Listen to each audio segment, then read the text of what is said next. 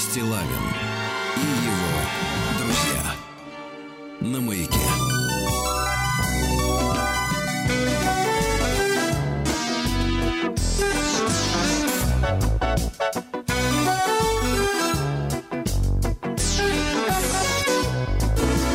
Посмотри, какая даль Синяя.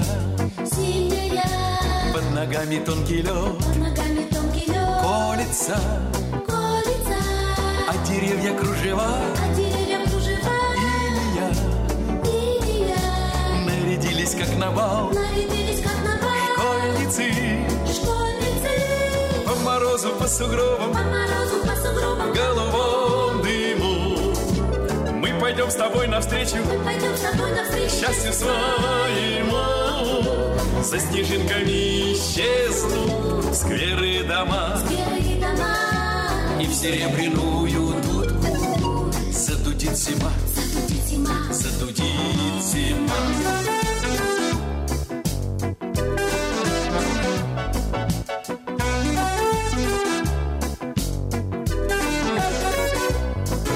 Все, что хочешь для тебя, сделаю. сделаю. Хочешь лунным обернусь, Хочешь лунным оберну, лучика. Лучика. Хочешь сказку от снегов, Хочешь сказку от снегов, белую. Белую. Дверь открою золотым. Дверь открою золотым. Ключиком. Ключиком. По морозу, по сугробам, По морозу, по сугробам, голубом дыму. Мы пойдем с тобой навстречу. Мы пойдем с тобой навстречу. счастью своему. За снежинками исчезнут скверы и дома. Дома, И в серебряную дудку. Задудит зима, задудит зима.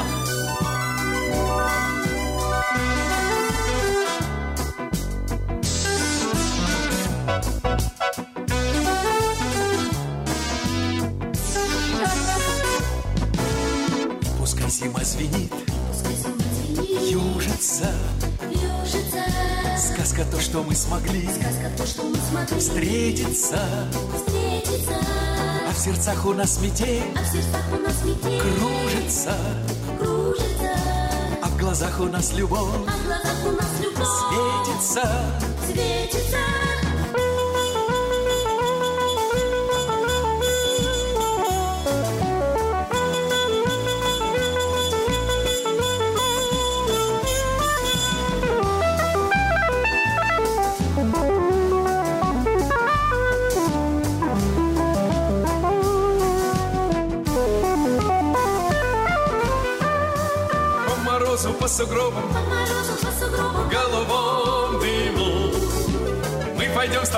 Навстречу мы пойдем с тобой навстречу. счастью своему За снежинками исчезнут скверы и дома. Белые дома, И в серебряную дудку Задудит зима, задудит зима, задудит зима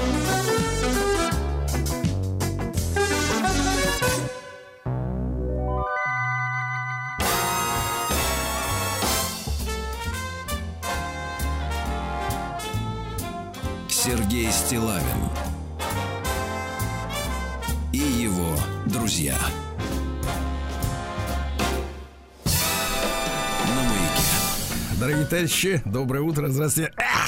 Владислав Саныч. Как новенький. Здорово, Серега. Да. Я соскучился по вам, А уже я успел. по вам. А, как вы понимаете. Да, но это надо, вот в жизни людей должны быть расставания, Это чтобы, нужно заслужить. Да, чтобы были встречи, нужны, нужны расставания, друзья мои. В этом есть правда жизни. А то, если сидеть в одной конуре постоянно, это это озвереть можно. С ковидла это многие почувствовали. Нельзя называть назад, да. бань- баню конурой. Вот, да. Так вот, значит, пару сообщений, дорогие товарищи. Во-первых, на экологическую тему. Мы с вами экологи.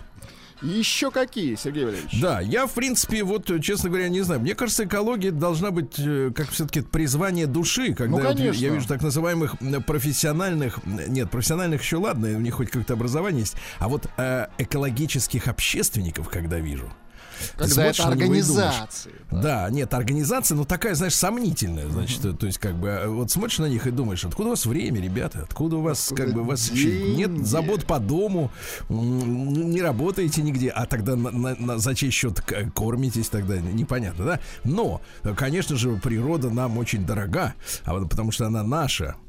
Вот я хотел бы поднять проблему маленькую, э, такую тех, техническую, и с эпизодом из моего детства. Вот. А, э, сразу призову вас, Владислав Александрович, э, и наших уважаемых слушателей, ну, не то чтобы иллюстрацию, но э, некий такой э, перефраз, как говорят музыканты, да. Вот, посмотрите у меня в телеграм-канале Стилавин Today. Прислали ребята на днях из Беларуси занимательное видео. Значит, там э, мужчина ехал по дороге на автомобиле ночью. Соответственно, остановился. Это, это очень хороший поступок, что он остановился. И зафиксировал на э, видеокамеру, э, как дерутся зайцы. Беснуется, Сергей Валерьевич. Я сейчас наблюдаю. Дерутся, это, да, конечно, да, да. Там отвратительно. Мгм. Нет, история такая, что... Да-да-да. Нет, я хотел привлечь к это, внимание к этой проблеме, потому что я, я с детства эту историю помню. Мы э, с семьей часто ездили к нашим родственникам в Эстонию. И так получалось, что поезд останавливался на той станции, куда мы приезжали, не в Таллин, а в, в- в- в, так сказать, в провинции, вот, э, ночью. И ночью нас встречали, так сказать, наши родственники, у которых была машина «Запорожец». Вот, и мы на этом Запорожце, соответственно, ночью не выспавшиеся, но все равно очень довольные, счастливые. Ехали там несколько, пару десятков километров до, э, до дома. Вот, и я помню, как, э, э, соответственно, вот в, в в луч фар, да, автомобиля, однажды к нам попал заяц. То есть мы ехали над, по дороге, ну сколько? Ну, Запорожец, конечно, машина хоть куда, но тем не менее километров 60, там, 80, даже быстрее она может ехать. И, соответственно, вот э, заяц, у него такая есть особенность, ребят, он попав в свет фар, он, дурачок, не может из них выпрыгнуть. То есть Да он не что, может... э, То есть он- Да-да-да, у них такая особенность. Вот он в гипноз. свете фар будет бежать, пока он не, так сказать, не устанет, и под конец по- бедолага попал под колеса. Кошмар. Вот. Поэтому я вот помню это- этот эпизод, да, призываю всех, друзья мои. Это, конечно, поначалу очень смешно, когда вот ты едешь, да, а он, бедный, не может из фар выскочить, ну, из, из- из светового пучка. Если есть такая возможность, ребята, останавливайтесь, э, вот, э, чтобы и прогонить его пинком под зад, вот, чтобы он убежал. Потому что, ну, вот есть у них такая дурацкая особенность, да, вот он в световом пучке в этом, э, как бы, заложником является. Но когда они друг с другом дерутся, как вот на видео, которое я выложил, это достаточно забавно и все, так сказать, Даже хочется культурно. понаблюдать, конечно. Да, и вторая, вторая заметка, раз уж вы там забрались ко мне в, в, в телегу, да, Так. Значит, вчера э, столкнулся с такой историей, Владислав Александрович, вот я к вам хочу апеллировать как к мужчине. Давайте. Почему нет? Я, в принципе, вашего мужского совета никогда не спрашиваю особо. Даже когда мне, знаете, вот считаю, да. Даже когда не просто, потому что я думаю, ну чем вы можете мне посоветовать, да? А Чем вам можете помочь, да? Вот, да, а с другой стороны, всем. Вот. Да, вчера, значит, наши средства массовой информации после обеда поделились большой радостью. А, Наконец-то на э, конкурсе красоты, который прошел в Крыму, победила красивая девушка. А потому что э, там разные побеждали. Вот помните, летом был скандал большущий, да, что выбрали, значит, там миссис, ну, то есть многодетную. У которой, значит, промеж грудей были наколки, вот, и потом она под пьяную лавочку распевала бандеровские песни, из-за чего ей даже отказали, в конце концов, осенью, значит, этой девице в получении российского гражданства. Помните, да? Был скандал, и как-то возникали сомнения, а кого они там вообще выбирают? Неужели нет красивых женщин? И вот, значит, прошел конкурс под названием, сейчас я даже «Краса Юга России», по-моему, что это, как это называется, да, Владислав Александрович? Как-то так. Вот вы посмотрите фотографии замечательные. да. Красивая. Королева. Красивая Королева девушка. Юга России. И победила замечательная э, девушка, красавица Дарья из Ростова-на-Дону. Ну, вы знаете, я неоднократно и, и сам, и с Рустам Ивановичем бывал без Рустама Ивановича в Ростове. На юге. Могу, Мгм. Могу, на юге бывал, в Ростове конкретно бывал. И скажу так, что, конечно, ростовчанки это наша гордость, друзья мои. Наша гордость, наш, как говорится, вот есть у нас мат-капитал, да, а вот это, я бы сказал так, капитал нашей красоты. Да, потому что женщины э, очень достойные, с выправкой, спина, э, значит, чуть не сказал колесом, вот, э, как говорил наш... э, Грудь колесом. э, э, как, грудь колесом тоже не очень. А Так вот, как говорил наш преподаватель начальной военной подготовки НВП в школе, э, девочкам он говорил, строевую грудь вперед! Вот, да-да-да, что выглядело очень забавно, потому что там в девятом-десятом классе уже, так сказать, в общем-то, можно и не как-то вы- выправлять плечи, и так все видно. Ну вот, девочка там отличная, красивая, замечательная, и победительница, вы знаете, выглядит, ну, действительно, вот, вот, вот красавица. Что говорить, красавица. Безусловно. Но потом увидел возраст 16 лет. И возник у меня как бы такой вот некоторый когнитивный диссонанс. То есть, вот смотрите, какая история. Э, Ну, я понимаю, что, у, так сказать, у людей в разное время э, наступает, ну, некая, так сказать, Ну, сформированность. это скажем так, да. индивидуально. Это скорость развития, конечно. Это Каждый- индивидуальность, да. конечно. Хотя водку раньше 21 года нельзя. Нельзя ни в коем случае. Всем. Сформированным, там, не сформированным, а ты от сих до сих вот терпи. Терпи. Даже если у тебя а, глотка луженой стала, и ты все равно терпи, вот жди, когда возраст тебе выпадет, да.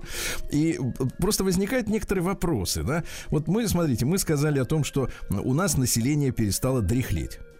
И поэтому мы как бы вот пенсионный возраст сдвигаем по шкале вправо.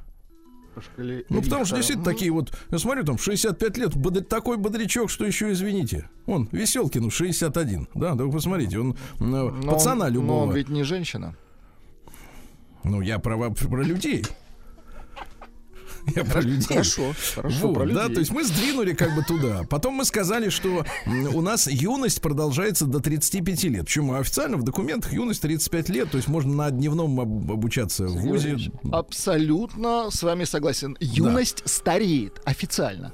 Нет, юность взрослеет по, по цифрам, но молодеет душой. Да, Да, то есть да, мы да. как бы вот сдвинулись туда. Да. А почему у нас, соответственно, детство-то не пролонгируется, как говорится, не продлевается? То есть вот мне, мне немножко странно, ребят. Я понимаю, что девочка красивая, все, наверное, все уже как бы все нормально, все хорошо. Но все равно 16-летняя девочка, давайте так, давайте скажем честно, ребенок. Ну вот по-нашему. Ну, как бы, 16 лет, слушайте. Нет, а, давайте- средние нет, давайте века без вашего вот 16 этого лет гнусного уже, знаете, уже третий или четвертый принц, понимаете, Не выходил на, не, на не надо как у них, давайте как у нас. Смотрите, значит, по факту, давайте Да, так. э, Это да. несовершеннолетний человек, неважно, Ну, конечно. прописано. Да. Вот. Для меня это ребенок, понимаете, да, вот, в принципе. Ну. И он, значит, на, пол- на полном серьезе соревнуется в конкурсе, где, в принципе, ну, как бы оцениваются со в том... старожилами. Давайте, давайте скажем так, красота там или не красота, но давайте, конкурс красоты — это эротическое чувство. Эротическое. А мне вот лично, например, не очень понятно, вот как вот может, может как говорится, детство и подростковость, ну, как бы вот э, рука об руку идти с эротизмом. Я в этом смысле, э, так сказать, вот как бы я не ханжа. Я это понимаю, но хотелось бы как бы какой-то четкости. Потому что если мы, я говорю, вправо сдвигаем все возраста, то надо бы как бы и подростковый возраст, детство продлить тоже, да, вот э, м, до 20. Посмотрите на вот э, молодежь нашу сегодняшнюю с этими подвернутыми штанами. Ну что, это взрослые люди, что ли? Нет. Они и говорят глупости и ведут себя по-идиотски. Вот и вроде как, э, так сказать, надо ему уже, а, так сказать, остепениться, семью кормить, а он не хочет. Помните классический пример, да? Э, Как-то я об этом писал. Молодой человек, значит, соответственно, ему э, сообщили, что он будет отцом. Ага. А он такой говорит, а он заплакал и говорит, а что же, я теперь не куплю себе новый iPad? Так жалко всех. Понимаете? То есть, э, нет, ну можно сказать, что это придурки, но это инфантилизм, понимаете, да? Да, То да, есть да. это детское мировосприятие. И в таком случае вот как бы участие вот этих вот детей, ну я имею в виду с точки зрения именно мировосприятия, хотя выражение лица вот у Дашеньки, ну я бы сказал так, отрыв меня берет, очень взрослая такой, а- такая, такая вот, как бы она смотрит так на тебя с фотографией, ты А такой, вам неловко, да? а ты, да, ты, да, ты по карманам уже руками шаришь, думаешь, елки, чувствуешь несостоятельность свою. как Сергей Валерьевич, но да? все-таки это эстетический, Да. прежде всего, кон- конкурс, а не эротический. Я Нет, вот просто хочу, вас понимаю, немножко вы- вот приструнить. Да. Я понимаю, что вы Хорошо, начинаете но тем не менее, я бы хотел, я бы хотел сказать следующее. Смотрите, у нас есть четкая шкала, там 6 плюс, 10 плюс, 18 плюс. Вот мне хотелось бы, чтобы все-таки конкурсы красоты проходили среди взрослых. 18 плюс, ну как минимум, да? Ну, хотя бы. Хотя бы Хорошо. 18 плюс. Да, потому что там начались у меня сразу в телеге Стилавин Тудей разговор о том, что есть какой-то возраст согласия и так далее. Я не про, не про секс говорю, я говорю Ну, про, э, про тему. Есть подростки и есть взрослые, да, как может, я понимаю, что, э, так сказать, тут такая пограничная история, да, что чем ты, как говорится, моложе, тем цветешь ярче, это понятно. Но, тем не менее, дорогие товарищи, давайте как бы, давайте как бы, давайте я вот, вот предлагаю, оставим детство, э, детям оставим детство. Ведь некоторые в комментариях даже мне там написали хорошую мысль, что у девочек, да, современных, у них как бы вот, вот, вот это простое детство, простая подростковая история, она как бы вот съедается э, слишком быстрым попаданием во взрослый водоворот событий. Понимаете, да? То есть у нас как бы ребенок, ребенок, ребенок, и вдруг раз, и уже женщина такая вот как бы э, расписная, в смысле э, грима, да? Ну вот, давайте людям все-таки дадим по, по, по- позволим им Поболтыхаться. все-таки Мгм. поболтыхаться в детстве, да. Я вот, вот что хотел сказать.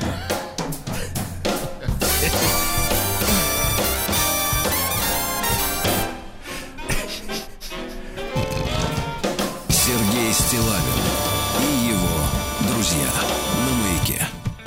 Ну давайте, все-таки из, из, из мира взрослых женщин, да. Нет, ну по поводу взгляда, кстати, я с вами соглашусь. Действительно, взгляд такой делает, э, Ну, ставит нас в такой, я скажу неловкое так, у меня, положение. Ну, у меня по спине по- пошли мурашки, понимаете, да? Типа, ничего себе. Да, то есть как бы я, я понял, что меня сканируют. Хотя это, конечно, мистика. Э, Давайте, э, женские форумы, они э, Давайте. дарят нам тепло и ласку. Э, Вот. Какую ласку? Нет, не ласку, а удовольствие. Вот я всем советую, друзья мои, мужчины, в терапевтических целях, самотерапевтических, да, посещать эти ресурсы для того, чтобы вот закрыв очередную страницу, выдохнуть так и сказать, Господи, слава Богу, что в моей жизни такого нет. Да-да-да. Это очень важно, потому что, знаете, некоторые люди думают, что вот э, весь мир вокруг них вращается, и там у них какие-то проблемы, и это конец света. А вы почитайте, как, в какой, в- где болтыхаются другие люди, и тогда вам станет в каком бульоне. легче. Оксана пишет. Мне 33 года, и никто не берет замуж, как бы я ни старалась. Встречаюсь 2-3 месяца с мужчинами и начинаю делать намеки на брак. После чего они расстаются со мной. Внешность моя вполне средняя, немного склонна к полноте, плюс тяжелый массивный подбородок и повышенное для женщины оволосение. Хотя не страшненькое. Вот уже, наверное, года 3-4 приходится притворяться перед мужчинами, не указываю географический пункт, хотя он указан, Конечно. Перед мужчинами нашего города, что являюсь скромницей. Было всего два половых партнера. Конечно же, было намного больше. А говорит им, что было всего два. А буду э, пробег по РФ скручен. Помните, как есть такое выражение? Слушайте, ну вы не стояли со свечой, ну что вы? Ну, давайте, Я нет. Давайте, давайте, Человек сам пишет. давайте верить женщине. Так человек сам пишет. Хорошо. Еще раз цитирую. Э, э, п- притворялась перед мужчинами, что являюсь скромницей. Да, было, да, да, да. говорю им, всего два партнера в скобках. Конечно же, было намного больше. Буду в браке хозяйственный и верный, но мужчины, это она им говорит, что будет хозяйственный и верный, но мужчины как будто чувствуют фальшь и не хотят делать мне предложение. Замуж, как и многие девчонки моего, девченки написано, моего возраста, хочу, чтобы муж обеспечивал как и многие девчонки 33-летние. э, Обеспечивал. Смогу ли родить ребенка, не знаю, так как было несколько абортов по ранней молодости. Мама всегда говорила, что привязать мужа можно только ребенком. Вот я представляю такую маму, да, вот. Научила мама. да. Девочка, девочка сидит за столом, пишет что-то в тетрадке, а тут, значит, нависает мама такая, свет э, этой лампы настольной, все во мраке. Как в НКВД, да? Да-да-да, но мама такая стоит и... Доча, привязать мужа, давайте, можно только ребенка. Так и говорит. Родишь, Да. не уйдет. Да, так что беспокоюсь, что стала бесплодной. Что посоветуете, как быстро выйти замуж и привлечь достойного мужика, как и все хочу обеспеченного, молодого, красивого. Вот видите, Владик, старики, типа вас, я и я, с- Мы никому в пролете. нужны. Дети, мужчины, детей мужчины категорически не приму. Вот какие проблемы. Себе. Представляете? Вот такая история, да. Перебить. Сергей Стилавин Всегда бы перебивался. и его друзья С воды на хлеб. на маяке. Слушайте, друзья мои, ну и вчера, вы знаете, я наблюдал э, погасший снег окон в пробках в это время. К огромному сожалению, да, люди не просыпаются на работу в Да Москве. люди представляете? уже на работе. С чего вы взяли, Да что ну они не бросьте, просыпаются? еще- ну, серьезно, еще это вы ваш еще гадость вывод ска- местечковый. Нет. Они, я же на работе, Нет. у меня же погашен да, свет. да, Ну, да, вы еще скажите гадость, что они еще не вернулись с работы. ага. возможно, Так вот, возможно. вчера был замечательный день рождения Поля Элюара. Это прекрасный мужчина, который связан с нашей страной. Мало того, что это хороший поэт, э, но он отдыхал в Швейцарии, лечился там от туберкулеза. В санатории познакомился с российской гражданкой, э, гражданкой Российской империи, это было дело до революции, Еленой Дьяконовой. Вот, он ее назвал Гала.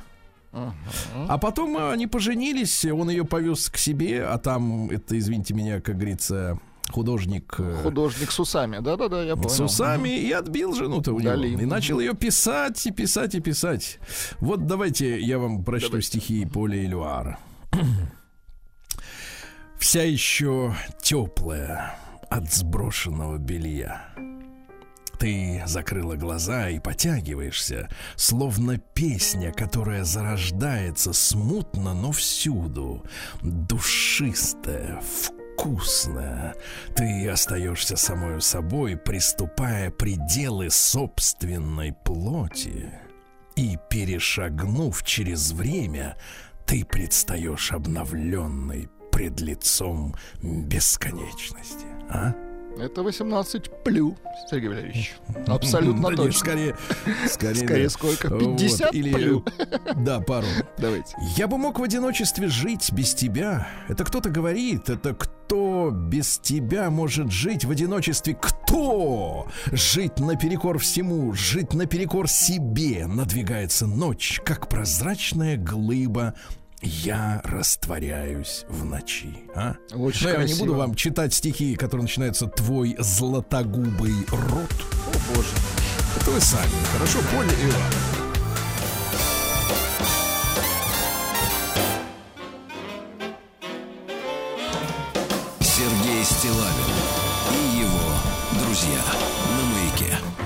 Ну что ж, товарищи, две недели остается до Нового года. По данным нашей разведки, э, научно-технической, э, вот, психиатрической, имеется в виду, а вот, а где-то за две недели только надо начинать готовиться к Новому году, так что можете начинать. А то можно перегореть. Да-да-да, было такое. Да-да, теперь уже не точно не перегорите, если дотянули. Догорите как Сегодня- раз до нового. Дорогие друзья, День образования доблестных радиотехнических войск ВКС России. Поздравляем, товарищи Поздравляем. всех, всех, кто имеет отношение. Да, радиотехнические войска это чтобы запутать их и прознать для нас, правильно? Вот. Международный день чая. Сегодня, вот. Ну, тут рецепт простой, сыпьте больше. А, ну то есть у вас такой, как бы, как... У нас такой рецепт. Да. Ну, я чиферок, да? Скажу вам так, что надо смешивать разные сорта, тогда вкусно. Тогда вкусно. Хотя говорят, что таким пожилым, как вы, надо пить уже зеленый. Там уже От смешивать не зеленого слышь. День памяти журналистов, погибших при исполнении своих обязанностей. Ну, вот такая история. День антидепрессантов. Э, Ну, вот любопытно было узнать, что Верховный э, Совет, правда, э, суд, извините, Верховный Совет, это давно было. Верховный суд вот как-то скорректировал список лекарств, которые нельзя употреблять за рулем. Там всякие какие-то эфедрины какие-то, не знаю. Вот полный список мне на глаза так и не попадался. Что же можно пить-то за рулем? Э, Пить, э, в смысле, таблетки. А вроде, вроде как антидепрессанты можно. Но с другой стороны, так сказать... Но они все на грани, там можно заиграться с ним. Все на грани, да, да, да. День э, света и световых технологий, понимаю. Вот день приручения уличных фонарей, э, Хорошо. романтично. День капкейка, ну девочки любят, когда такое махонькое, такое и вкусное. Вот, да, э, да. День кошачьих пастухов, Хорошо. да. День на день жемчуга. Вам нравится, когда у женщины вот а, вокруг там Жемчуга. а, и Ну, так вот свисает? То есть нет? женщина с достатком. Не женщина не с достатком, а просто вот жемчуга. Нет, когда у женщины свисает, ладно будет. Да, день валя... жемчуга. Да, день конечно. валяния под лавкой. Вот Ну, сегодня. нехорошо. Ну и- да, и сегодня о вакуум ледяной. Э, принято молиться о крепком сне и отгонять от избы ночниц. А ночницы — это нечистая сила, которая вместо постового милиционера пугает детей по ночам. Вот, и вместо волчика э, голодного. э, читать заговоры против бессонницы, ну и наблюдали за погодой. Если обильный снег в этот день будет, богатый урожай трав на следующий год. А хозяева говорили, «Боль- большие снега, растаяв весной, напоят землю, и она зазеленеет. Сергей Стилавин и его друзья. На маяке. Друзья мои, в 37 году родился Нерон, пятый римский император. Подлец, да. В общем-то, все там у них, э, по большому счету, отравители. Его личная мамаша отравила своего мужа, чтобы Нерон стал императором. Отвратительно. Мгм. Поднесла папаше, значит, э, тарелку отравленных грибков. А борщ- тот и представился. Тарелку борща, он отравлен. Нерон э, сам, в принципе, был не чужд поэзии, но, как мы знаем, уже поэ- стихи пишут и преступники, и государственные деятели- деятели. Нельзя сказать, что творчески одаренный человек это обязательно, например, ну, символ порядочности. К сожалению, да. Так. Человек одарен бывает в разных областях. И в поэзии, например, и в искусстве, например, взлома, взлома сейфа, например, Да. одаренный. Ну, тут, да. Спас- Шейка блестит кефирийской голубки при каждом движении. Это стихи у них назывались. Стихи. Вот, ну что, в общем-то, э, так сказать, э, э, Нерон дружил с ныряльщицей за губками. Понимаем. Да. К искусству Потом, при- потом приказал ее убить. э, Вот, э, соответственно, ныряльщицу. Э, Ну и какие у него... Пытался ограничивать коррупцию, кстати говоря, что интересно. То есть себя. Пытался, да. Вот. э, Намеревался отменить все непрямые налоги, да. Но, тем не менее, Сенат его уговорил, говорит, слушай, брат, если мы не Уймись, будем... а. Да, мы, соответственно, потеряем столько денег, что, соответственно, нам конец. Вот. э, Музицировал, да, по- поначалу на пирах. Однако при помощи придворных подхалимов уверовал в свой талант, то есть ему на. Прекрасно. Великолепно, великолепно. Вот. Выступил публично затем, Так. то есть сначала на корпоративах, потом уже публично. но Участвовал во всех поэтических, музыкальных конкурсах, конкурсах, да, а, где неизменно одерживал победу. Ну, разумеется. Ну, конечно. Ну, то есть вот такой древнеримский голос, да? Прекрасно. Голос. Вот, ну что, женился на разных женщинах, да? Э, Вот, одну звали Попея. Красиво. Попея. А зачем же он женился? Он же Нерон. Ему же и так все можно. Да вот, э, да. Ну, не знаю, у них так было принято. Развлекался, понятно. Да. Вот, э, что говорил о людях. Все люди законченные негодяи.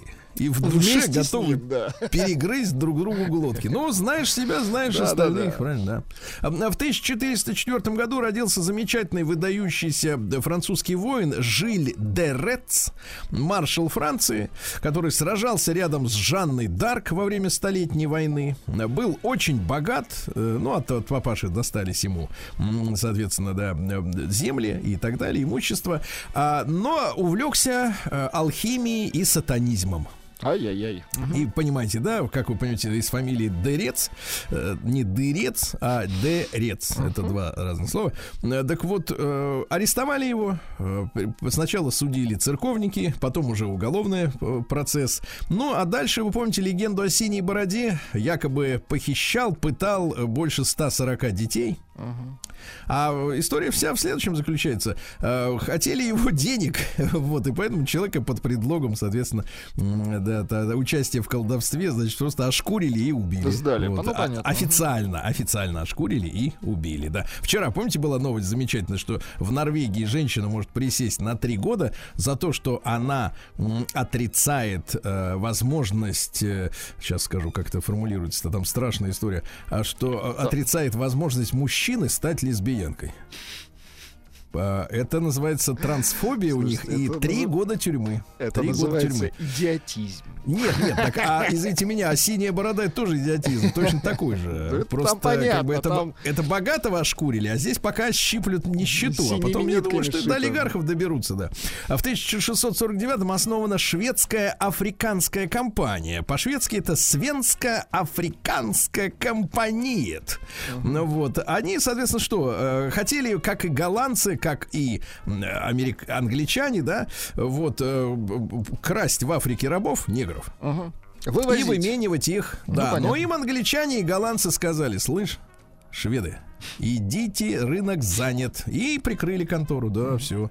Да. Хотя вот шведы тоже поняли, что можно, в принципе, людьми-то разжиться нормально. А в 1699 году указ Петра I вышел как раз о том, что вводится юлианский календарь. Раньше-то у нас э, календарь какой был? От сотворения мира. То есть э, Петр Алексеевич, что у нас 5 тысяч, 5 тысяч с лишним нашей истории украл, понимаете? Ну почему украл? Они просто чернила экономили. Вот Нет, нет, нет, давайте так. У нас был самый древний. Вот у товарищей, так сказать, израильтян есть Не такой древний, да? да? Не такой древний, у нас древнее, да. А когда у народа, народу говорят, слушайте, слушайте, вы знаете, вы знаете, вот сначала мы у вас украдем 5000 лет вашей истории, сначала, да? А потом мы вам вообще скажем, что, например, до принятия христианства вы вообще дикари были. Сергей Валерьевич, а вот скажите, это вот он устроил после Амстердама или до? А, да он постоянно не вылазил оттуда. У него шенген был открытый, он постоянно туда То есть это не он придумал, хорошо. Вот, ну и придумали они праздновать Новый год не 1 сентября, а 1 января, как сейчас, да, Понятно. вместе со всеми еретиками. Э, Дальше что у нас? Э, В 1730 году э, Дэниэль Дефо, знаменитый, помните, писатель-сказочник, который одновременно был еще и агентом секретной службы. Да-да-да, потому что там, ну, был удобно быть писателем и агентом, понимаете, да? Ты вхож во все салоны, там со всеми общаешься, выведываешь секреты, так Слушайте, ну любой шпион по умолчанию писатель, в принципе. Ну Да, просто он не печатается, как правило. Да, А это этот печатался, потому что был еще и талантливым, да.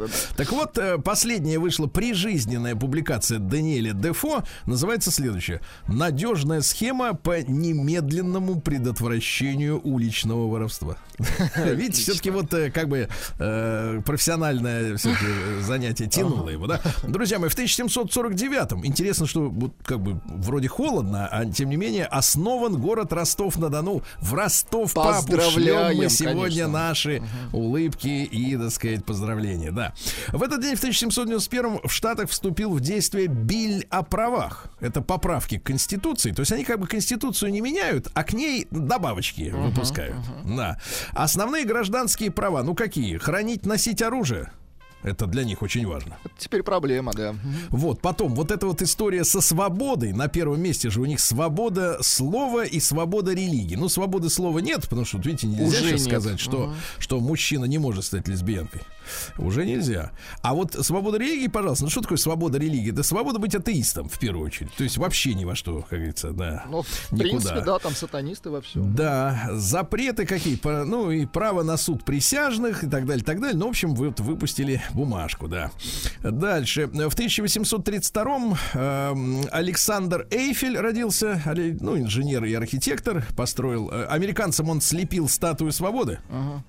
Причем ведь, вы понимаете, какой смысл в этой статуе свободы? Вот вы обратите внимание, ведь у нее же в руках факел. Так, а о чем это говорит? А, а огонь, огонь, вот в той, до, ну, условно говоря, дореволюционной, ну, там, традиции 19 еще века, да, открытый огонь — это всегда символ э, ада. То есть мы, нет, я понимаю, что мы с вами привыкли к советскому символу вечный огонь, и я ни, Да. ни в коем случае не посягаю.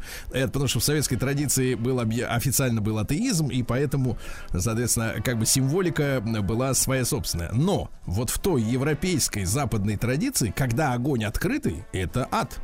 Понимаете, да? То есть вот эта свобода, которая им принесла что? Инфернальные, как говорится, какие-то законы или правила поведения. Интересная история, да? В 1802 году Янош Бойяй родился. Это венгерский математик, который вместе с Лобачевским, ну как по отдельности, да?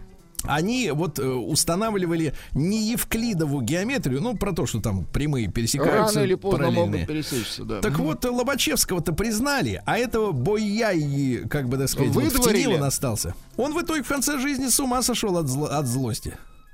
Вот, видишь, от зависти, что не его. Да-да-да. А в 1852-м Антуан Анри Беккерель родился. Это французский физик, который обнаружил радиоактивное излучение. Опасно. Не сразу стало это, но он невидимое, естественно, да. А в 1859-м Лазарь Замингов, это польский окулист, ну, условно, польский, э, придумал эсперанто язык, да. Не прижился. Ну, как, как говорят, где-то есть эсперантисты. Но их мало. Где-то они. В основном в Польше, наверное. Там, вот, например, э, так сказать, э, на, на языке эсперанто. Давайте. Например, такая фраза. Лавирина кисис мин кай инвитис энлитиджи. Какая-то латынь. А что по-русски? Ну-ка. Женщина поцеловала меня и пригласила отправиться в постель. А? Ну, звучит не поэтично е- в оригинале. скажем так. Да, да, да. По-русски тоже как не очень, да? Не очень Нет, по-русски хорошо. В 1884 в Пенсильвании зарегистрировано общество сторожевой башни. Но это у нас свидетели Иеговы. А Потому что башни это что? Это они сидят в башне и смотрят, что как. Понимаешь, И ждут. вокруг, да? Вот, и ждут, и на готове ждут, и у них приготовлены алибарды. Вот, они, кстати говоря, в чем, в чем иеретичность этого запрещенного с 2017 года экстремистской организации на Ну-ка. территории России, которая, кстати, насчитывала почти 400 отделений в нашей стране, не на минуточку. Так вот, они отрицают учение о бессмертии души. Понятно. А если, извините, Владуля, а если у тебя душа не бессмертна, то какой смысл тебе, например, э, так сказать, каяться? Если А? все равно потом... А? Какой?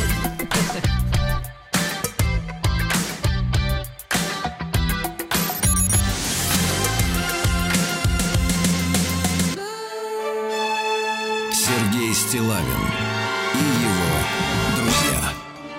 На маяке. Друзья мои, э, что же, в этот день, в 1905 году, основан Институт э, русской литературы, Пушкинский дом основан. Очень хорошо. Мгм. Там сидят хранители нашего, э, так сказать, вот, наследия. Хотя мы, смотрите, мы с вами, Владислав Александрович, как э, ученые-надомники, выяснили, что Александр Сергеевич, конечно, наш язык значительно упростил.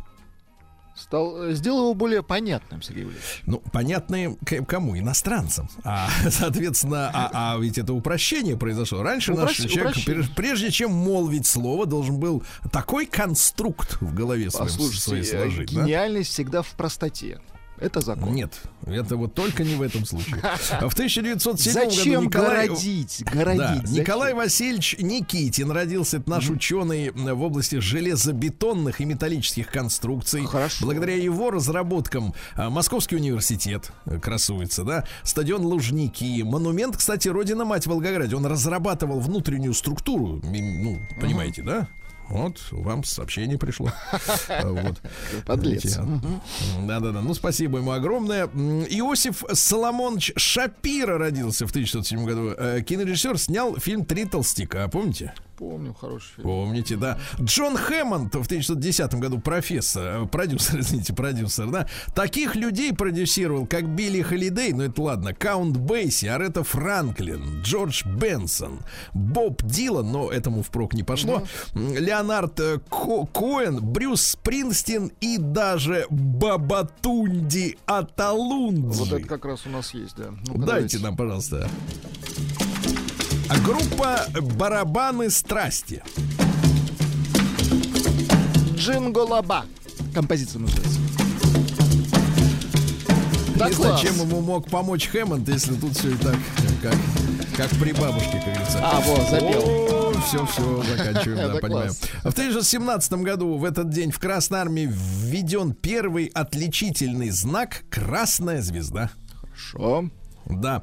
В 22 году, сто лет назад, Алан Фрид родился, американский диджей, который придумал слово рок-н-ролл, помните, да? Который придумал брать деньги за эфир. Да, да, да. И он носил кличку Лунная собака. Гений. Вот, называл себя царь лунно-собачников. Э, Потом действительно вот стал брать бабки за ротацию песни. Э, возьми, говорит, в ротацию. А он говорит, давай Гениальный 100, мужчина. 100 фунтов. Бизнесмен. Его уволили, бедный спился от, о, так сказать, от одиночества, да. В 23-м году генерал армии, герой Советского Союза Валентин Иванович Варенников родился. Человек, который пытался искренне, я так понимаю, читал и слушал его интервью. Есть в Ютьюбе его живые интервью на видео, снятые относительно событий, в том числе 91 года путча. Ну, вот один из тех людей, который искренне верил, что можно что-то изменить, видимо, не понимали картину всю происходящего ужаса. Э, В тот же день родился Узи Галь. Э, Помните автоматы Узи? Маленький Да, такой, да, стреляет быстро-быстро. То есть там суть такая. Значит, э, чтобы в кого-то попасть, Так. надо двигать рукой и быстро-быстро выплевывать пули, так, чтобы хотя бы одна в подлюку попала. Понятно. Понятно. Пошли таким путем, да? Вот. А в, 1900 в тот же день Фриман Джон Дайсон родился, американский физик-теоретик. А, Вот. Он придумал так называемую сферу Дайсона. Он считает, что каждая высокоразвитая цивилизация а рано или поздно будет вынуждена окружить свое собственное солнце Так. Тонкостенной сферой на расстоянии одной космической единицы, это держится в секрете, сколько это, что позволит поглощать от Солнца всю энергию. Сейчас же как? Солнце шарашит во все стороны. Да, да. И до нас долетает, ну, сами понимаете, да? Слушайте, нам это, этого не хватает еще. Да, он говорит, мы его запрем, понимаешь, это солнце, да. Ну, Ну, что, да. в, в 1948 году родилась в Пышме, в Пышме, конечно же, Свердловской области, Екатерина Феоктистовна Шаврина, а? Ну, У нас есть песня. Накуролесила, накуролесила, Шикарная, да, песня. нет, да, давайте, можно, можно не, не прерывать, а вот. накуролесила, накуролесила. Очень Такое хорошо. Вот, вот что такого, вот такого не слушано у вас в эфире у вас? А давайте Почему? мы соединим ее с барабанами. Не, Нет, не соединяются. Другие люди разные. Да. Разные культуры. А, Что же, э, в 52 году, опаньки, 70 лет назад э, Кристина Йоргенсен стала первым мужиком, который сменил пол на женский. Вот оно, когда началось все, да? юбилей сегодня, 70 лет. Поздравляем. Да-да-да, был, жил, да был Джордж. Джордж. Вот. э, ну, а стал э, вот этой самой Кристиной. Да. Вот.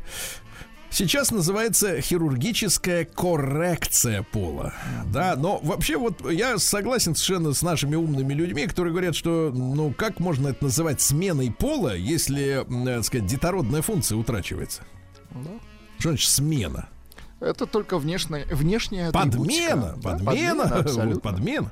В 59 году Государственная комиссия подписала акт о приемке в эксплуатацию первого в Советском Союзе боевого ракетного комплекса межконтинентальных баллистических ракет. То есть, смотрите, в 57-м мы запустили спутник на той же самой ракете.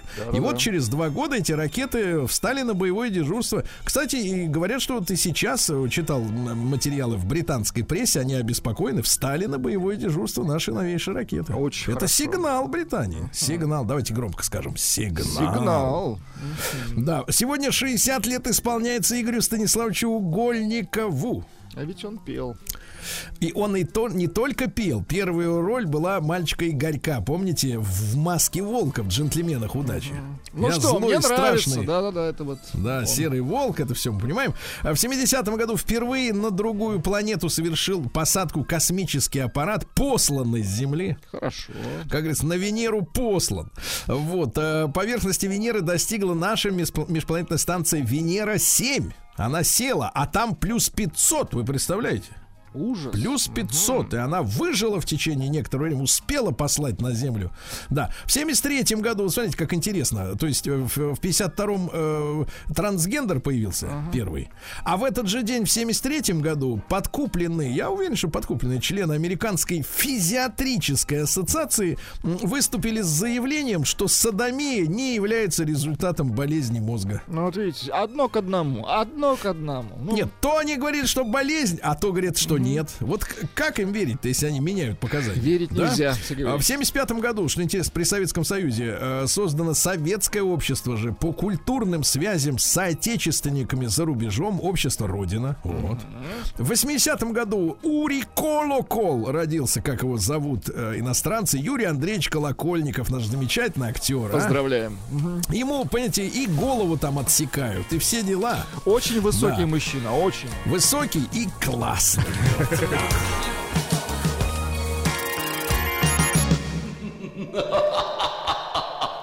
evening. My name is Bella Boris. Welcome to my house of horrors.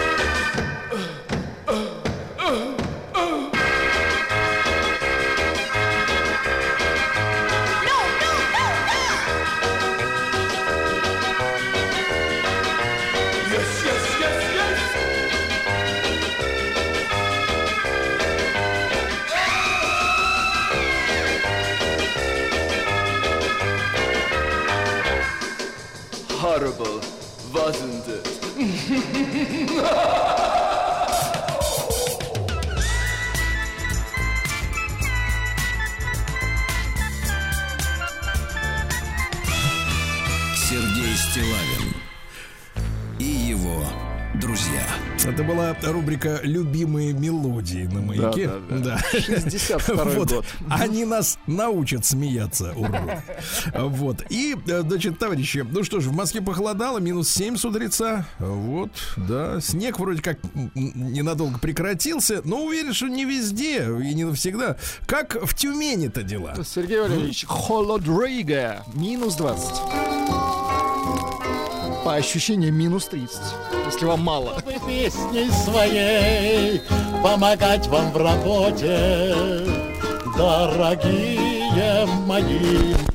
Тюменцы, тюменцы, да, дорогие друзья. Слушайте, тюменский мастер Александр Корнеев вылепил из снега Венеру московскую в натуральную величину.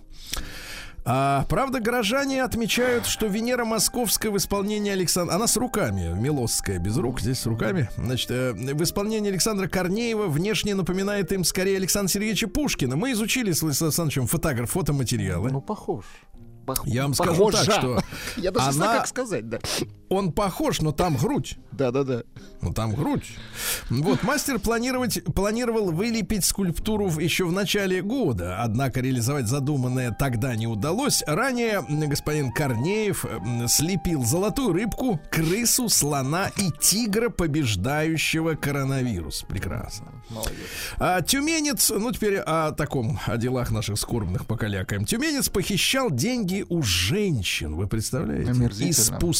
Спускал все на ставки в казино. 26-летний балбес ошкурил. Значит, э, у знакомой взял 35 тысяч рублей под предлогом оплаты м, изготовления для нее ювелирного изделия.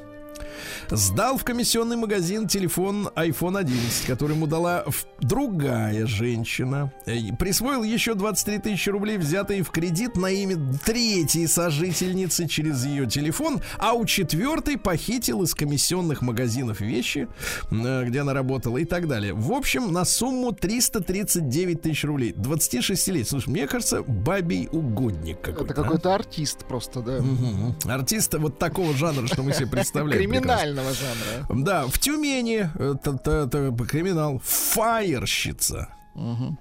Знаете такую профессию? Фаерщица Фаер. работает с огнем. Да, случайно подожгла себя на открытии фестиваля по плаванию. Причем вот как огонь и вода. Ну, быстро затушили, были Хорошо. снег, полотенце, хорошо. Под Тюменью пьяный молодой человек ехал к подруге, но попался инспекторам ДПС. Алкотестер выявил, выявил 0,78 миллиграмм. Вдобавок к этому оказалось, что у водителей нет прав. А у кого нет прав, тот, в принципе, и не, Не пьян, не да? прав. Он, он думал. А Тюменцу, э, тюменец э, шериф Жон Ташпулотов Коренной, да? Мгм. на два года ограничен в свободе, потому что, управляя автомобилем ВАЗ-2110, э, проехал на красный свет и велосипедисту, так сказать, сломал ногу, наехал на велосипедиста. Вот, э, возместил потерпевшему моральный вред. А что, И- приличный, порядочный велосипед. человек, да? Ну, понятно. Да, велосипед не знаю, но моральный вред 50 тысяч рублей. Принес извинения, но поехал, так сказать, вот на два года, да. Да, в Тюмени у курьера украли велосипед, пока тот относил продукты заказчику. Нехорошо. Слушайте, какой да. велосипед у них минус 20? Минус 30 Да. даже по А ощущениям. тюменец не хотел платить 60 тысяч рублей девочке, которую укусила его собака, но его заставили заплатить, да. Ну и давайте о, о хорошем, да. Во-первых, в Тюмени э, соседки подрались из-за лая собаки. По ночам дрались женщины 63 и 78 годов рождения, причем та, которая помоложе, на 15 лет. э, Уже имела ранее судимость из-за собачки. Дальше гениально. В Тюмени волшебница украла у пенсионеров более полутора миллионов рублей. Она убедила бабушку и дедушку, что источником их болезней являются м, фонящие деньги и драгоценности. Она- так? Предложила клиентам провести бесплатный ритуал очищения, имитируя ритуальные действия в квартирах у своих жертв над свертками и фонящими драгоценностями. Ну и еще что интересного. Во-первых, Тюменский санаторий «Сибирь» Так. признан лучшим в России. А? Хорошо. Обратить внимание. Обратим. И, наконец, в Тюмени ищут... э, нет, не Так, разыскивают, а ищут. Они ищут акушера-гинеколога на зарплату от 120 тысяч рублей. Вот так. Интересно. Ничего интересного. Нет у вас такого образования? Такого Сергей нет. Стилавин и его друзья на маяке.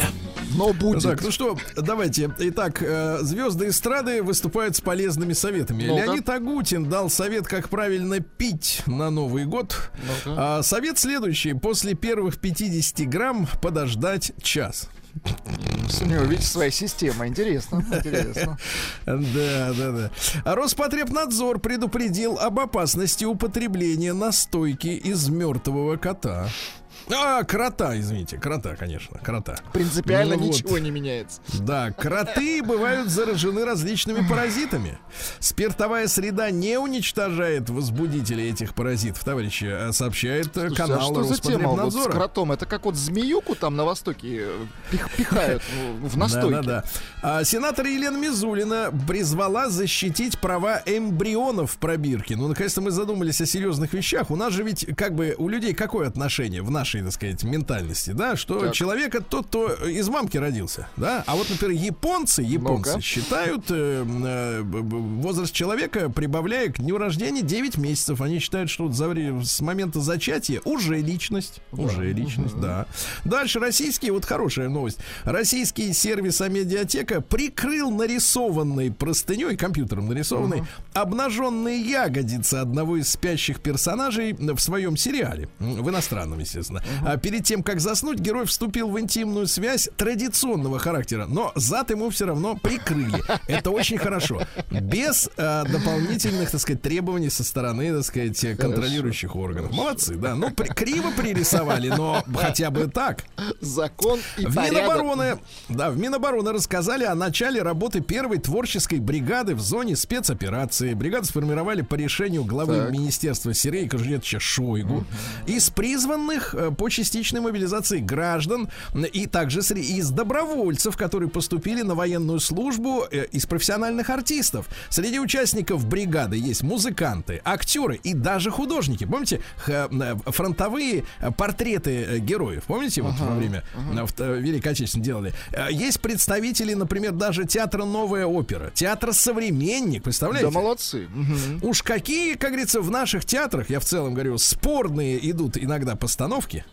А люди-то А вот и хорошие. даже в этой среде есть э, люди высокодуховные, приличные. а? Абсолютно Как хорошо, да. как замечательно. А, Да, э, дальше. В России собрали около 150 миллионов тонн зерна в чистом виде. Прекрасно. Вот, россияне за 10 лет практически полностью перешли на отечественный гриб в рационе. На отечественный, Гриб, да. А число погибших в ДТП с участием такси уменьшилось в Москве на 50%. Отлично. Тоже хорошо. Депутат Хамзаев э, выступил за запрет продажи сигарет лицам, в принципе, родившимся после 2009 года. Ну, это европейская практика, там они э, в- и мировая вводят Поколение запрет на то, что поколение no smoking. Да, посещаемость торговых центров в Москве снизилась на 25% после ухода иностранных брендов. Ну, а что посещаемость? Надо Да смысл, смотреть... там гриб бушует. Ну, сидеть дома. Вот именно. Употребление красной рыбы снижает риск ожирения, но если кроме красной рыбы не жрать ничего, тогда, конечно, помогает, да. 40% россиян придерживаются, оказывается, здорового образа жизни. Ух ты! А дальше замечательный заголовок, Владик. Гроссмейстер Дреев рассказал, что шахматы ломают судьбы и психику людей. О, боже. И, кстати говоря, это трехкратный олимпийский чемпион. Он э, Мы ему рассказал верим, о том, да. что шахматы влияют на человеческую жизнь, дорогие. А то, знаете, они кажутся безобидными. Такие вот фигурки маленькие. А они ломают все. Да. Россиян предупредили о новом способе кражи ваших аккаунтов в телеге, в телеграме. Э, Подсовывают фейковые онлайн-конкурсы для детей. Это идите, деточки, вот туда. Аккуратнее, товарищи. Мгм. Звезда бригады Дмитрий Дюжев заявил, что хотел бы сыграть космоса 20 лет спустя. Мне кажется, он уже сделал это в фильме «Жмурки». Ну да. Мне кажется, я вот э, одно лицо, честно говоря. Но старше, но старше, да-да-да. Жителям одного из домов в Красноярске поставили вместо елки пирамидальный тополь. Думают, в Красноярске не знают, как тополь выглядит. Ну вот. Дальше что? Нельзя ни в коем случае голодать перед Новым годом. Может случиться реактивный панкреатит, товарищи. Осторожней. Да. А Дальше что интересного? Уролог рассказал о влиянии праздников на мужскую потенцию. Она падает, э, потому что влияют на потенцию очень сильно финансовые трудности, вы знаете, да? А, а также убивают ее потенцию обида или гнев и конфликты домашние. Да. Дальше архитектор рассказал, чем отличается российское жилье, московское, например, от европейских. В Европе проще ремонт и мебель, но используются более качественно отделочные материалы. Понимаете? Понятно. Да. Материал дороже, а красоты меньше. Вот, да. Ну и пару сообщений буквально. Андролог, уролог Гусейн Садыков назвал Так. россиянам самую вредную модель мужских трусиков. Утягивающие. Утягивающие, Происходит перегрев, товарищи мужчины, а там и проблемы. Трусы, Да, да, да. разлетайки, наши все. Да, ну и хорошее. Белые медведики на острове Врангеля погрызли участвовавший в их подсчете российский беспилотник. Понимаем. Да. И что интересного, э, трихологи советуют э, массировать голову, если у вас э, выпадают волосы, дорогие Если друзья. болит, Приступайте. если болит живот. Хорошо. Если шелушатся пятки. Да, массируйте голову. Так. При любом диагнозе массируйте голову. Биологи обнаружили, товарищи, что подкожный жир защищает женщин от воспаления мозга. Ну То есть вот те, у которых, у которых жира нет, у них воспаление. Это иногда даже чувствуется на расстоянии. Мгм. А психотерапевт Крашкина рассказала, как проявляется послеродовая депрессия. А то они все говорят, что, мол, вот она есть, а другие женщины говорят, а, что, их, что ее не существует. А оказывается, вот как ее узнать? Э, Мать игнорирует потребность младенца. То есть тот орет, а она храпит. И хоть бы хны. Бритни Спирс, бедная девочка, господи, которая 15 лет находилась под домашним арестом со стороны своих идиотов-родственников, жадных, м, выразила, наконец, свою свободу, снявшись обнаженной в душе. Она написала, мне 41 год, я, наконец, выражаю свою свободу. Мне никогда еще не было лучше. В этом году моей страстью стало научиться любить себя. Я лучше бы была голой, чем, на- чем носила бы свою кожу. Господи, Ужас как ее какой. плющит, а? Ну, ну, видно, издевались над ней действительно страшно родственники. Ну и, наконец, Скарлетт Йоханссон, губастенькая, Да-да-да. пожаловалась на эксплуатацию ее амплуа красотки в кино. Так. Говорит, говорит, мне это не нравится. Что, Да? хочешь страшилку А сыграть, ты что ли? на, губ, на губоньки ты свои посмотри. Ну куда тебе еще брать-то? Что, Вот-вот. этого, как его, Га- Гамлета, что ли, ты сыграть можешь? А?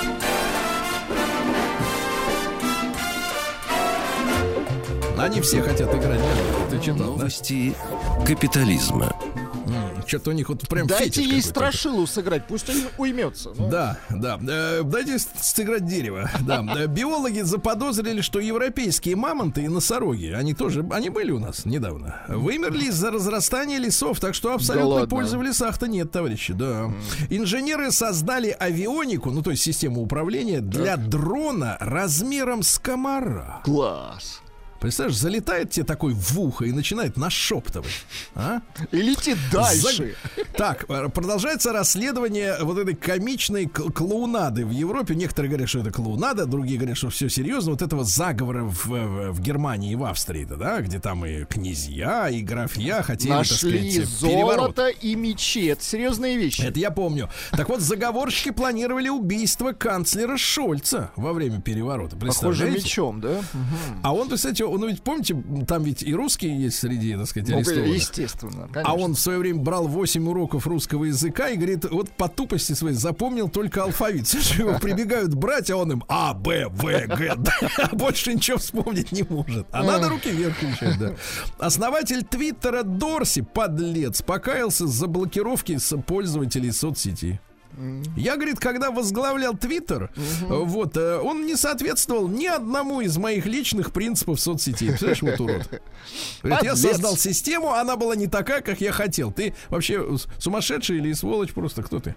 В США 9 популярных компактных кроссоверов провалили новый краш-тест. Ну, из тех машин, которые нам известны, которые в России хоть как-то продавались, да, Honda CRV провалилась из-за недостаточной защиты пассажиров заднего э, дивана. Hyundai Tucson или Tucson, как пишется, э, Jeep Compass, Jeep Renegade, американские машины, Mazda CX-5 и Mitsubishi Eclipse Cross. Э, Пассажиры заднего дивана вне безопасности, да? Дальше новозеландские ученые подсчитали, сколько частиц микропластика падает на нас каждый день сверху. Ну-ка. Это, ребята, 5000 частиц микропластика на каждый квадратный метр. Вы представляете? Жаль. Да. И это в Новой Зеландии, где, извините меня, Где пластика вообще нет. Да-да-да. Да. Так вот, это 74 э, тонн пластика в год. Что эквивалентно примерно 3 миллионам пластиковых бутылок. Представляете, все, мы всем этим, как говорится, вд- вдыхаем это все заразу. на землю шарашит пластиком, однозначно. это, мне кажется, из космоса. Какой-то пластиковый нас, да. нас атакует пластиковая цивилизация. А в Турции с января введут двухпроцентный налог на проживание в отелях и гостевых домах. Ну, то есть станет еще дороже. Да. Сотрудники Twitter не проверили почту на выходных. Представляешь, то есть у людей выходные, а их заставляют почту проверять. И были заблокированы за это. Прекрасно. Даже гениальная новость. В Уганде местные жители забросали бегемота камнями, и он выплюнул живого мальчика. Очень хорошо. Хорошо. Николас Кейдж заявил, что в детстве считал себя пришельцем. Великий драматический актер, А, понимаем. мы так и думали, да. А, Кембриджский словарь расширил определение слова мужчина. Теперь мужчина также включает в себя взрослых людей, которые определяют себя как мужчину. Да, класс. Ну и пару еще давайте сообщений. Во-первых, художники устроили забастовку против искусственного интеллекта, который э, рисует и создает конкуренцию который художникам. рисует лучше. Вот в чем дело. Да, хоть что-то полезное сделали ученые ученые, они придумали э, нанопокрытие для того, чтобы очки не запотевали при входе с, х- с холода Вот в это тепло. здорово, да. Прекрасно. Ну и, наконец, давайте сенсация. Э, Медики выяснили, что непривитые от ковидлы люди Так. на 72% чаще попадают в ДТП. Что это, за вот- исследование Это адские? как? И кто это делал?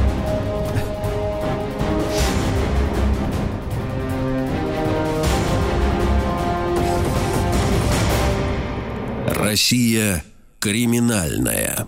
Ну что у нас-то творится на родине? Давайте посмотрим. В Питере задержали мужчину, 27-летнего афериста, который продавал полеты на воздушном шаре, которого у него нет.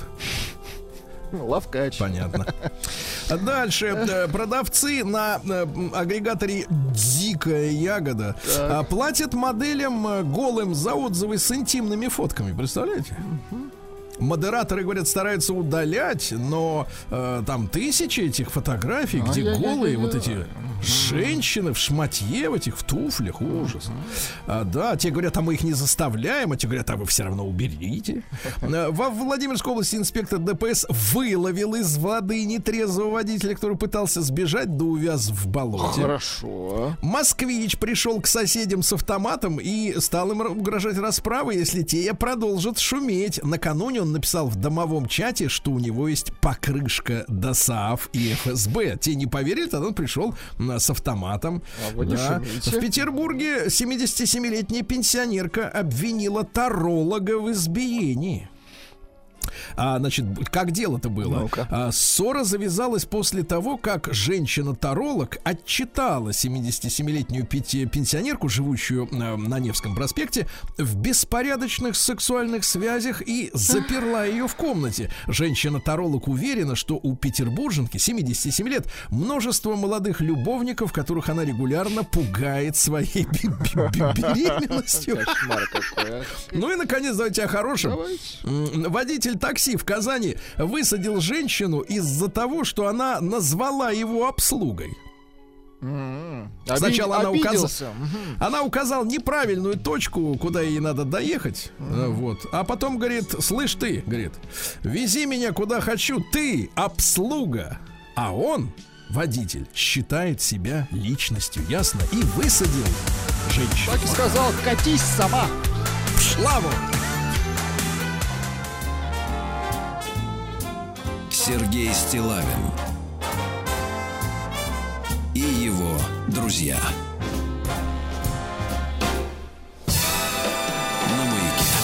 Дорогие товарищи, вы знаете, как наша программа бьется за родную речь, Владислав Александрович. Не да? на шутку.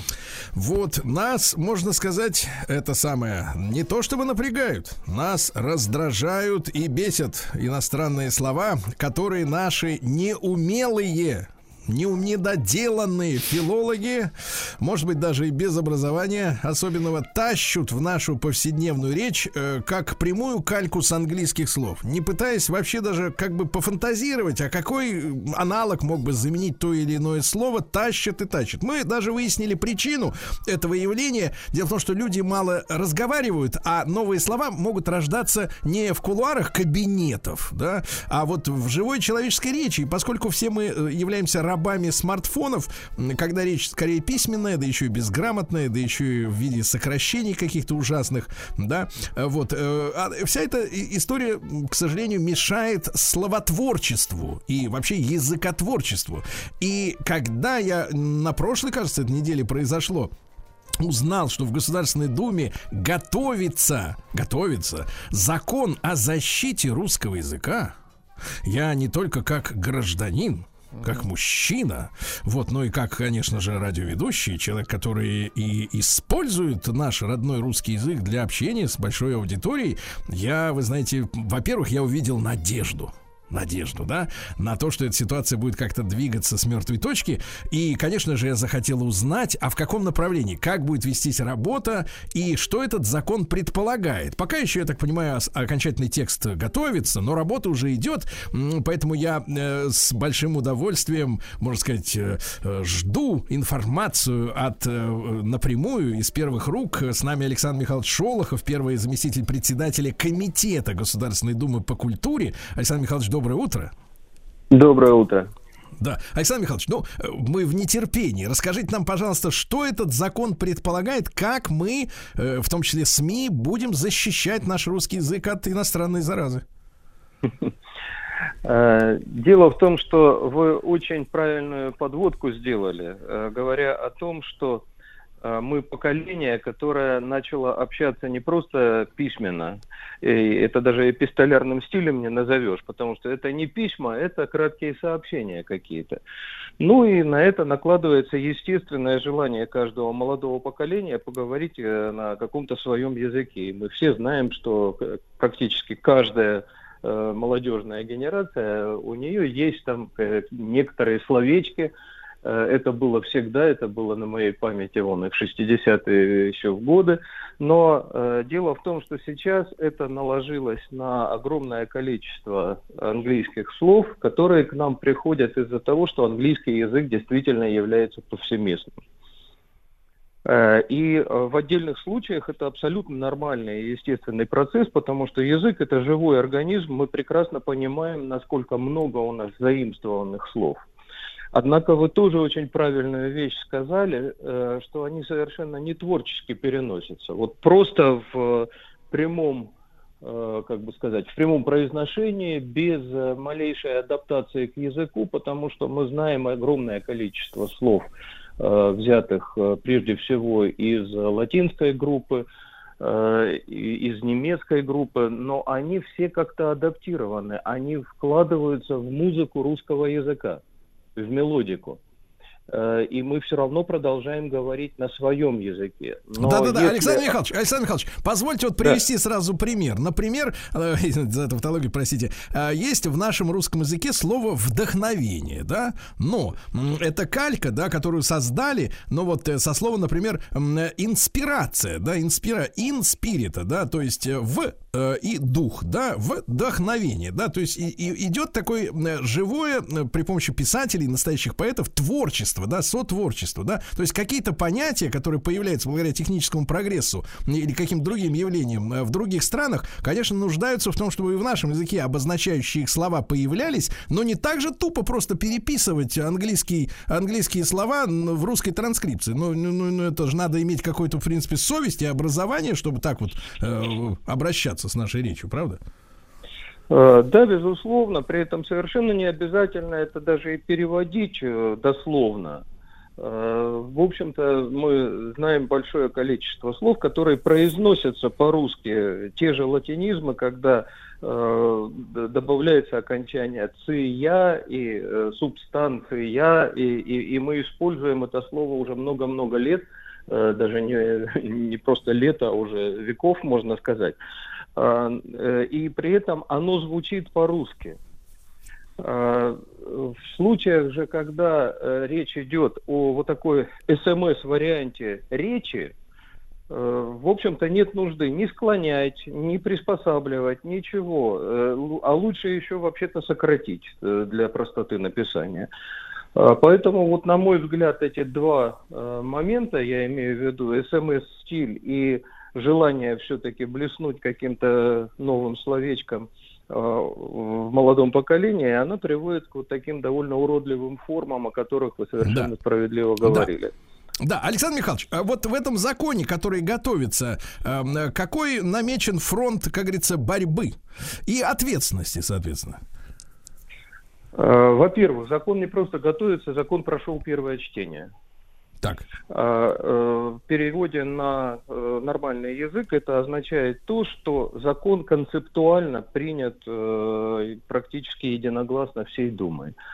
А, И теперь будет продолжаться работа по подготовке второго чтения, в котором учитываются все те замечания и пожелания, которые появляются после изучения законопроекта в первом. Э, И э, я бы назвал этот э, закон не закон э, о борьбе с англицизмами, как его уже там назвали, или запрете, даже вот слово запрет, оно, конечно, э, зачастую любят у нас использовать крайние варианты. Э, Речь не о запрете. Э, Речь как раз прежде всего, я бы его назвал э, законом о грамотности. Э, Потому что давайте говорить на русском языке. Давайте использовать его так, как э, с теми возможностями, которые ему э, наши предки дали. Да. А дали они возможности гораздо большие, чем в английском, в немецком, французском и вместе взятых. Э, Русский язык действительно невероятно богат, красочен, образен. Да, да. Об этом А- а- сказали Александр все Михайлович, наши- Александр Михайлович, а Да. как мы, э, мы все-таки же должны кого-то, так сказать, вот на путь истины наставить? Значит, закон этот определяет, э, ну, какую-то работу средств массовой информации, людей, которые имеют Да, наглость, например, безусловно. обращаться к, к большой аудитории через блоги, через каналы какие-то еще, да? То есть вот работу с медийной, в первую очередь, средой, которая в большой степени формирует вкусы, в том числе языковые, и у широких народных масс. Э, Да, безусловно. И э, прежде всего э, я хочу подчеркнуть, что начало, или, как сказать, начало применения закона, он войдет в силу 1 января 2025 года. То есть дается два года. И два года, конечно, не на то, чтобы переучить все средства массовой информации, а на то, чтобы, во-первых, разработать нормативные словари, грамматики и справочники, которые будут говорить, вот это допустимо, вот это недопустимо. Э, Это во-первых. Э, Во-вторых, э, собственно, применение вот этих словарей, грамматик и справочников, оно становится обязательно для, во-первых, всех уровней официальной власти, Э, начиная от документации и заканчивая речью э, людей э, публичных. Это становится обязательным э, для э, той документации, которая имеет э, какие-то юридические последствия, договора и прочие вещи, э, где дол- должен быть абсолютно четкий, внятный и правильный язык, не подразумевающий никаких э, двойных значений, недопониманий. Э, И естественно, что это не становится э, правонарушением, за, которое за которым следует там хотя бы административная ответственность, но это становится э, таким общественным требованием и к средствам массовой информации. И я лично очень надеюсь, что правоприменение этого закона, а мы понимаем, что зачастую, э, как это, хотели лучше, получилось как всегда, э, хотелось, чтобы это не привело ни к каким э, перегибам и, и глупостям, а хотелось бы, чтобы это привело к э, развитию моды, моды на э, правильную речь, моды на хороший разговор. И Александр Михайлович, э, ну вот э, позвольте, позвольте тогда немножко поопонировать вам, да? Мне кажется, что моду могут успешно, ну, условно говоря, насаждать популярные деятели культуры, например, да? Э, вот известные люди, кинофильмы, э, какие-то музыкальные вещи, да? Э, вот это из этой среды.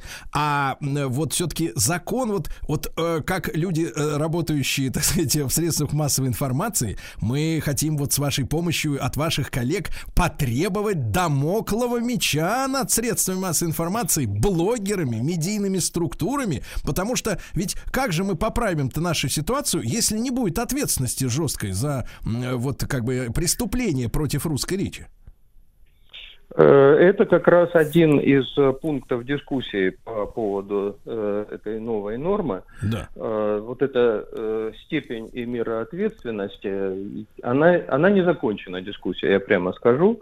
Э, И, в общем-то, я, кстати, абсолютно открыт для предложений, Да. если будут действительно конкретные предложения, вот не просто держать, не Да. пущать, а как... Александр Михайлович, Александр Михайлович, э, с вашего позволения, на две минуты рекламы прервемся и, воз- и вернемся. Александр Михайлович Шолохов, первый зампредседатель Комитета Госдумы о культуре. Первое чтение прошел закон о защите русского языка. Сергей Стилавин и его друзья.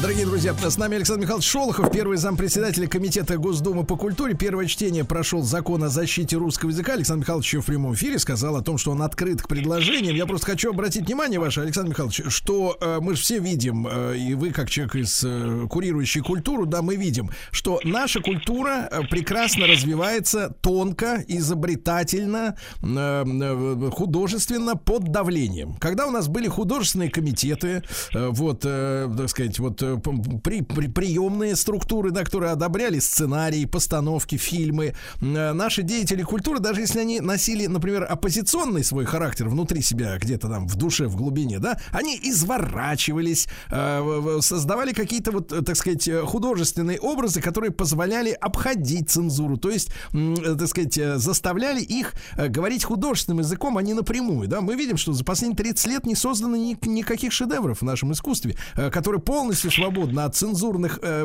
рамок, да. Я просто хочу перенести это и на, язык- на языковую среду. Если мы поставим четкие запреты, э, определим штрафы, а у нас народ очень хорошо понимает язык денег, вот это напрямую, да, как говорится, считать не умеют, а считать деньги умеют хорошо.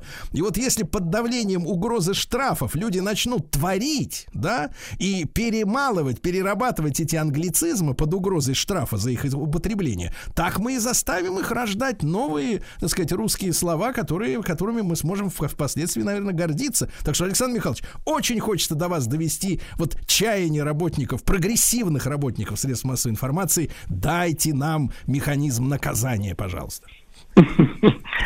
А, Нельзя не согласиться с тем, что цензура, если она э, разумна, э, она поощряет. Это на самом деле так. И в свое время Грибоедов писал, что если в России отменят цензуру, это Грибоедов. Э, Если в России отменят цензуру, то я первый уеду в Турцию и заберу всю свою семью. А, Потому что э, вседозволенность, она ни в чем не хороша. Э, Мы сами для себя придумываем рамки, и эти рамки веками оттачиваются, в том числе и в нашей речи. И, конечно, это необходимо совершенно соблюдать.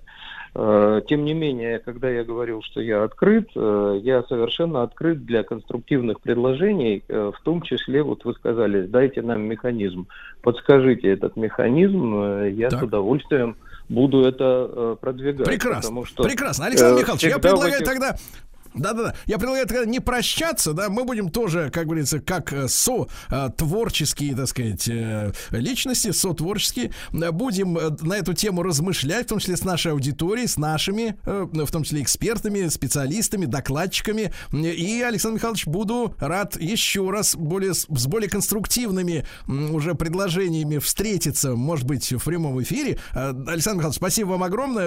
Александр Михайлович Шолохов, первый зампредседателя Комитета Государственной Думы по культуре, был с нами в эфире. Ему огромное спасибо. А Татьяна Юрьевна Гартман, естественно, когда речь заходит о родной речи, мы вспоминаем нашу любимую Татьяну Юрьевну, автора и ведущего проекта «Училка против маяка». Татьяна Юрьевна, доброе утро.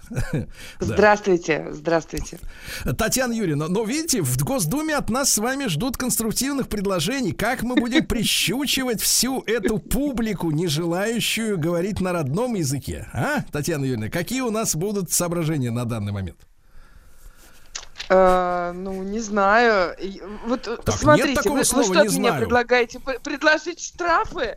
Ну, Нет, нет, нет, Татьяна Юрьевна, я предлагаю, смотрите, я вижу, что вы такой человек либеральных нек- несколько взглядов, э, к сожалению, но я вижу, что вы на пути к новой жизни, вы перевоспитываетесь потихоньку под моим давлением.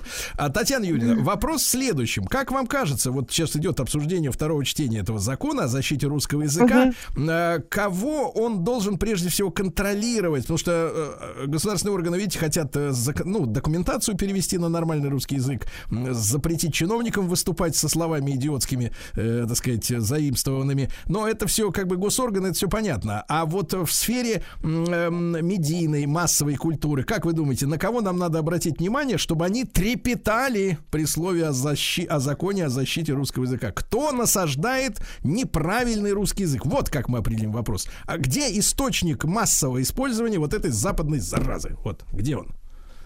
Слушайте, ну, источник, мне кажется, это интернет-общение, и Так. это те же самые иностранные фильмы, э, которые вот, ну, как бы у нас в таком свободном доступе находится. Но фильмы-то мы переводим, то есть вопрос к переводчикам, правильно, к дубляжу, Ну, вот к этим. и- и к этому, и в этом, и в этом тоже вопрос в том числе, да, и к ним тоже, потому что э, они тоже должны как-то переводить в соответствии с русским языком, а не стараясь там просто э, русскими буквами произнести английское слово. Да. А Вот. кто у То нас, есть- кого вы определите, Татьяна Юрьевна, в интернете? Вот э, кто, какой круг лиц или, так сказать, юрлиц, как говорится, кто вот э, действительно является авторитетными м, внедряльщиками западной заразы? Давайте говорить так. Но мне кажется, это блогеры э, прежде Так. всего. Вот, потому что, ну вот смотрите, а, например, есть э, такой мессенджер TikTok, и вот там э, сейчас он уже немножко ограничен в использовании, и поэтому не настолько популярен. То есть в России, по крайней мере, популярность падает. А вот, например, на пике, когда он был где-то год назад, даже э, несколько месяцев назад, то э, там вообще оттуда это целая культура, ну, в кавычках я бы, конечно же, поставила это слово в данном случае. И а, оттуда пошло огромное количество слов, которые просто там крутятся. Я не знаю, кто там является первоисточником, но то, что оттуда пришли всякие краши, рофлить, э, кринжи и так далее. Или кринжи, А вот, даже пор- знаю, простите, простите, вот второе, второе слово не расслышал. Как называется? Как? Рофлить, рофлить. Ш- Что это? Это смеяться. Смеяться. Ну, ну да, да, мне кажется, да. Агрить. То есть вот, вот смотрите, я вам, я подготовилась к нашему эфиру, и я Да. выбрала, э, ну то есть я с- в нескольких эм, сообществах в интернете Да. с ребятами. И э, да, и значит, вот, например, у меня э, один ребенок в, э, вот в, нашем общей, в нашей общей беседе выкладывает фотографию, а, и Да. там дети начинают говорить, что фотография не он. Так. Пи- мой ребенок пишет, не, на- не надо шеймить меня за лук. Я буду агриться, а у меня лайк от краша. Слушайте, Татьяна Юрьевна, Татьяна Юрьевна, Татьяна Юрьевна, значит, смотрите, вы провели большую работу, мы договорились с Госдумой, что будем э, мониторить. Давайте на следующей неделе, да, э, уже, мы обязательно с вами еще раз встретимся целиком, вот посвятим блок программы вам, поговорим об этом детском уродском языке, да, поставим вопросы и определим источник заразы. Обязательно.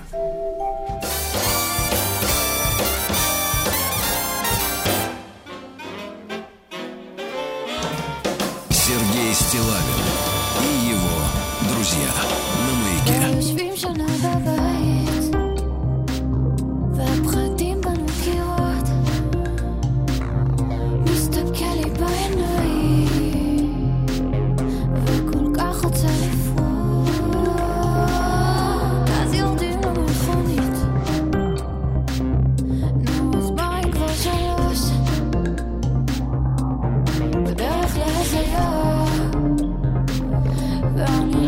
целиком, как кулам за землей.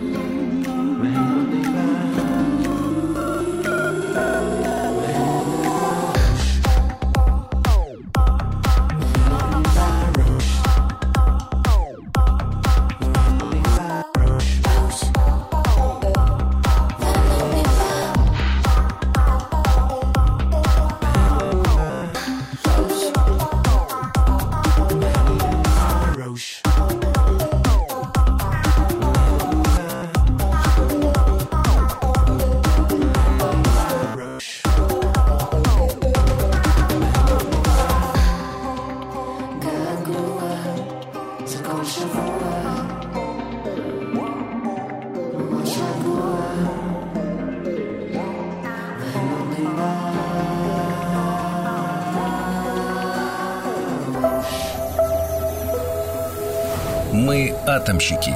Мы инженерим будущее. Дорогие товарищи, доброе утро. Мы продолжаем наш проект «Мы атомщики». Мы инженерим будущее. Скажу вам, что не только атомная энергетика силен Росатом, вы Александрович. Ну, да. чем? В недрах корпорации развиваются и другие направления энергетики. Э, Вот э, про это такое одно направление, которое смело можно отнести и к возобновляемым, и к зеленым источникам. Мы сегодня поговорим о нем поподробнее. И однозначно это одно из самых перспективных направлений энергетики будущего. Сегодня мы постараемся узнать, как можно приручить ветер и заставить его работать на общее благо. Наш эфир сегодня посвящен ветроэнергетике. Ну и, в принципе, в наших эфирах мы уже Несколько раз с вами говорили про концепцию зеленого квадрата, понимаете? Атомная энергетика наряду с солнечной, ветряной и гидроэнергетикой образ, образуют так называемый зеленый квадрат. И в перспективе считается, что именно эти виды энергии станут ос- основой мирового энергобаланса. Развитие же ветроэнергетики рассматривается Росатомом как один из э, стратегических элементов портфеля технологий зеленой энергетики. Вы только представьте себе, за 20 лет эксплуатации, представьте, ветрогенератор мощностью 1 мегаватт позволяет сэкономить примерно 29 тысяч тонн угля или 92 тысячи баррелей, то есть бочек нефти. В все компетенции Росатома в ветроэнергетике объединяет дивизион Нова Винт. Э, От проектирования и строительства до энергетического машиностроения и эксплуатации ветроэлектростанций. Росатом построил уже 6 ветроэлектростанций в трех регионах э, на юге России и продолжает развивать строительство новых объектов. И более того, Росатом не только строит новые ветростанции, но и производит для них сложное оборудование, полностью отечественное. А, Производство развернуто на базе Волгодонского завода «Атоммаш». Мы сегодня узнаем у нашего гостя, Почему развивать ветроэнергетику стратегически важно, а, почему это направление относят к энергии будущего и как это направление сочетается вообще с основной деятельностью Росатома, атомной энергетикой. С нами сегодня Виктор Викторович Свистунов, а, заместитель генерального директора Нова Винт а, по развитию технического и нормативного регулирования ветряных электростанций. Виктор Викторович, доброе утро. Доброе утро. Да, Э, Виктор Викторович, вот почему э, Росатом решил развивать ветроэнергетическое направление? Для чего вообще вам это нужно, как госкорпорации? А, Госкорпорация Росатом, являясь э, глобальной и атомной и технологической корпорацией, развивает не только традиционное для себя направление, как э, атомные энергетические продукты, но и ряд иных направлений, и в частности туда входит и ветроэнергетика. Почему, собственно говоря, ветроэнергетика? Ну, наверное, давайте сначала определимся, а, насколько основной вид деятельности госкорпорации, то есть производство электроэнергии на атомных станциях, можно назвать зеленым. Дело в том, что а, с точки зрения а, закрепления зеленого статуса базовым документом является так называемая таксономия, либо аналогичный документ. Наиболее проработанной сейчас является таксономия ЕС, на которой ориентируются страны при разработке своих национальных стандартов зеленого регулирования. И в начале 2022 года э, основными критериями для отнесения проектов атомной генерации э, к числу устойчивых видов деятельности э, было определено, что атомная генерация является низкоуглеродным стабильным источником энергии, который способствует к переходу к возобновляемым источникам энергии. И вот э, для сравнения, э, в течение жизненного цикла атомная энергия производит примерно такое же количество выбросов в эквиваленте углекислого газа, что и ветер, и половину выбросов, которые производит гидроэнергетика. Поэтому совершенно логично, что Росатом, участвуя, активно участвуя в глобальной повестке устойчивого развития в России и за рубежом, развивает и направление ветроэнергетики. Это является а, ключевым компонентом а, в низкоуглеродной стратегии госкорпорации и подтверждает ее значимость как а, технологического лидера. Виктор Викторович, но это не значит, что вы сами себе строите конкурентов. То есть, как бы и, и, и атомные станции вырабатывают электроэнергию, и, и ветряки вырабатывают электроэнергию. Это не конкуренция друг другу, само, с самим себе. Нет, это не конкуренция, я бы сказал, что это скорее дополнение. Но давайте просто рассмотрим а, с точки зрения инвестиционного а, цикла. Дело в том, что строительство атомных станций это достаточно растянутое во времени, да, то есть это десятки лет э, с момента, собственно говоря, выбора площадки, закладки до перехода к э, выработке первых э, мегаватт. Что касается ветроэлектростанций, то они обладают неоспоримым конкурентным преимуществом, а, условно говоря, с начала выбора площадки до выпуска в сеть там, первого мегаватта может пройти не более двух лет. Э, Это первый момент. То есть э, первый момент — это скорость. Второй момент. Что касается а, графика работы, необходимо понимать, что атомные электростанции всегда работают э, в базе и покрывают базовые потребности энергосистемы. А ветряные электростанции в силу, скажем так, там особенностей их работы могут покрывать а, пики потребления. Вот если мы посмотрим на тот самый зеленый квадрат, то внизу мы как раз увидим в этом зеленом квадрате это как раз работающие в базе атомные и гидроэлектростанции и покрывающие а, пиковые потребности это гидро и ветряные электростанции. Поэтому нет, мы не создаем самим себя конкурента. Я бы сказал, что атом и ветер а, совершенно логично дополняют себя а, в энергетическом портфеле Росатома. Виктор Викторович, а вот э, есть ли у вас карта, как говорится, российских ветров? Вот если об этом говорить, мы видим, что большинство ветростанций Росатома сосредоточено в Ставропольском крае, да? Э, Почему именно там? И, э, в принципе, какие у нас есть в стране? Страна-то огромная. Я летал на самолете. Это 9 часов летишь, и все, страна наша родная, да? Вот какие наши регионы считаются перспективными для ветростанций, да? Где у нас вот э, залежи, можно сказать, ветров? Э, И вт- вторая тема, может быть, по- по- потом меняется ли э, в связи с переменами в климате вот эта обстановка и ситуация? Становится ли наша страна более ветреной или наоборот штиль угрожает? Вот в целом вот этот комплекс вопросов.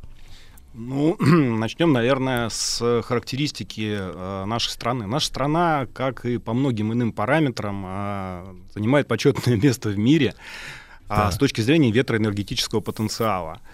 А вот исследование, которое вышло совершенно недавно, по-моему, если не ошибаюсь, 27 ноября было опубликовано, а, делал Росгидромет. А, Там как раз была- были приведены а, параметры а, России с точки зрения потенциала ветроэнергетики. Да, это первое место в мире. Что касается ветропотенциала по регионам, ну, хотел бы выделить а, юг России, да, безусловно, это междуречье рек Волги и Дона, это район Северного Кавказа.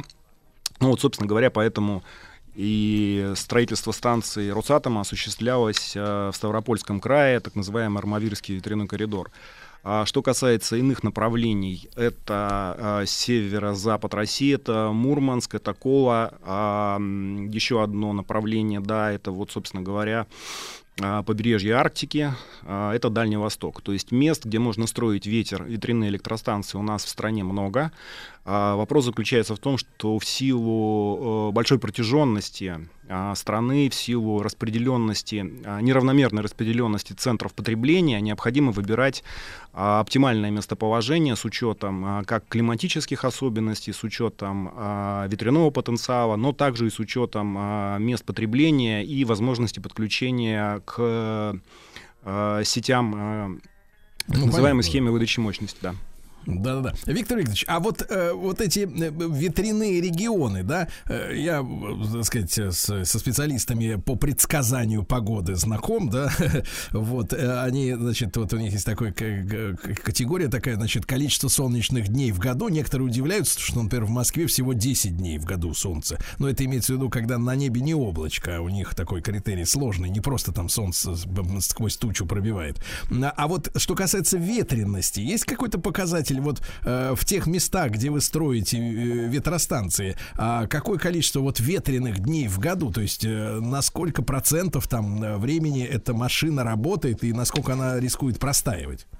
Ну, смотрите, здесь, наверное, корректнее говорить не про вот не про категорию, а там ветряных дней в году. Да, я позволю себе там перейти, наверное, более э, к более правильной формулировке, так называемые э, КИУМ, коэффициент использования установленной мощности, который показывает, сколько времени э, часов в году работает э, ветроэлектростанция.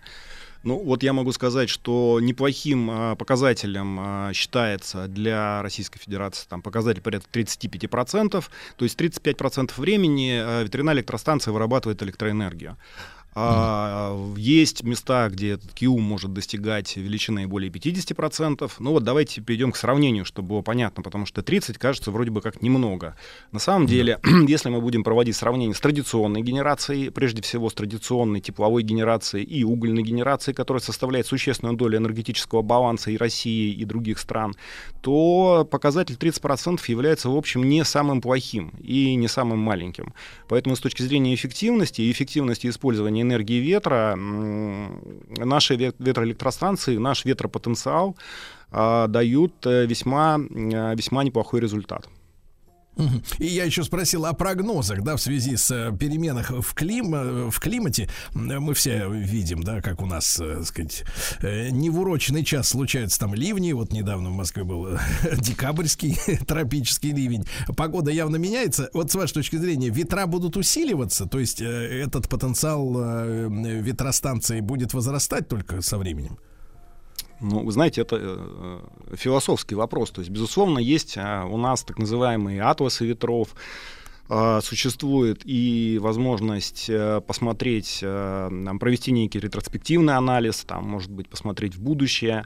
А, для ветроэнергетики тема предсказания а, выработки да, является одной из ключевой. Дело в том, что а, одна из претензий, такая базовая претензия, которая предъявляется к возобновляемым источникам энергии, что они нестабильны. И даже не просто нестабильны, а непредсказуемы. Поэтому традиционная генерация в силу того, что вот мы открыли там вентиль, пошел газ, а всегда можно предсказать, э, сколько она будет вырабатывать, а вот ветер и солнце в этом отношении хуже.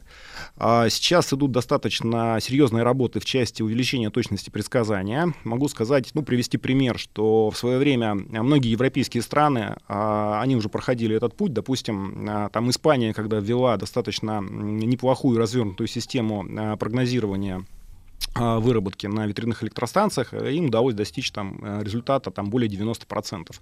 То есть чем более точность э, предсказания существует, тем, больше, mm-hmm. тем более стабильно работают ветроэлектростанции. Это первый момент. Второй момент. Есть еще такой интересный показатель, да, когда у вас ветроэлектростанции размещены более-менее равномерно в пределах одного региона, либо в пределах нескольких регионов, а учитывая масштабы нашей страны, это является тоже нашим конкурентным преимуществом, то отклонение выработки одной из станций компенсируется за счет э, повышения выработки в другой. И в этом смысле вот такие большие разветвленные системы, они становятся легко предсказуемыми. А, То есть целые кас... поля ветряков, да, так ну, имеет смысл строить? Ну, вообще, вот у нас есть термин ветропарк, да, ветропарк. Но при этом прошу ветропарк. заметить, да, когда мы строим э, ветропарки и строим поля, как вы говорите, ветряков, мы не выводим из эксплуатации сельскохозяйственные земли.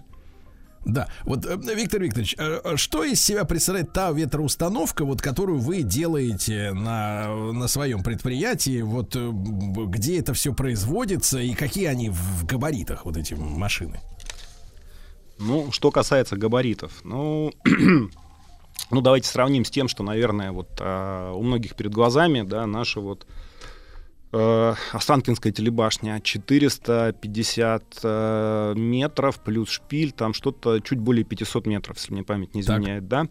А вот высота нашей ветроэлектроустановки составляет э, с лопастями 150 метров, то есть примерно треть высоты Останкинской башни или чуть менее, чем в два раза больше, чем статуя свободы в Нью-Йорке.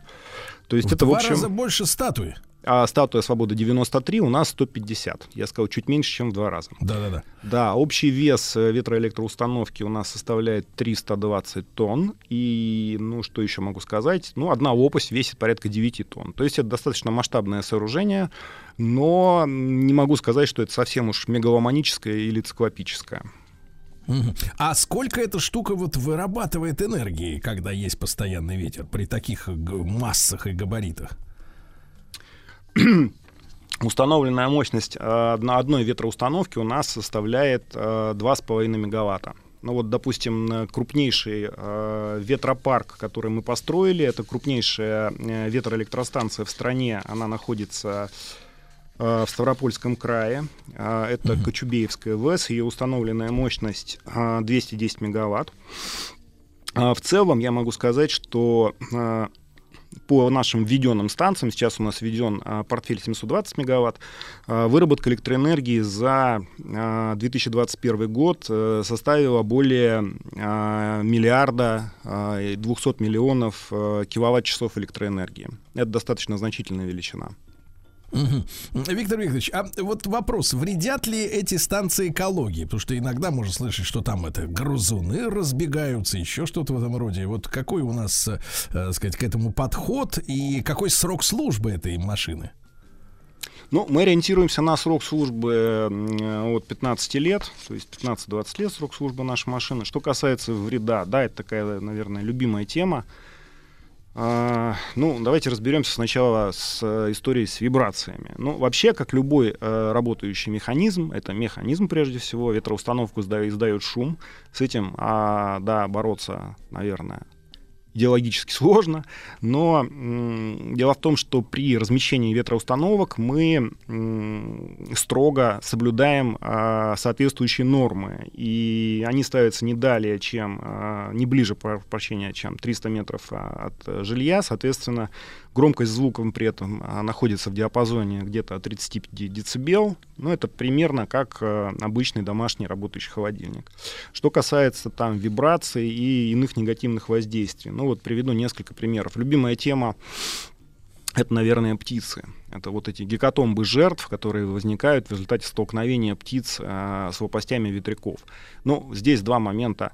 Э, существует статистика, статистика вещь упрямая, она говорит, что вот э, в числе антропогенных факторов, а именно столкновение с лопастями э, ветроустановок, количество там, погибающих птиц, это примерно 0, 0,2%. Гораздо больше а, птиц гибнет от э, иных причин. И, кстати сказать, гораздо больше, по-моему, в сотни раз, в сотни раз съедают э, дикие и домашние хищники, в том числе кошки. А также от столкновений с э, стеклами зданий. А, То есть вот этот, э, скажем так, мифический вред в отношении птиц, ну, его скорее нет, потому что все-таки при выборе площадок, при строительстве станций мы очень плотно общаемся с э, специалистами а, в экологии и собираем, строим станции таким образом, чтобы не помешать там и коридорам миграции, там не только птиц, но и летающих млекопи- млекопитающих. А, иной аспект воздействия на экологию, вот могу привести там два характерных примера.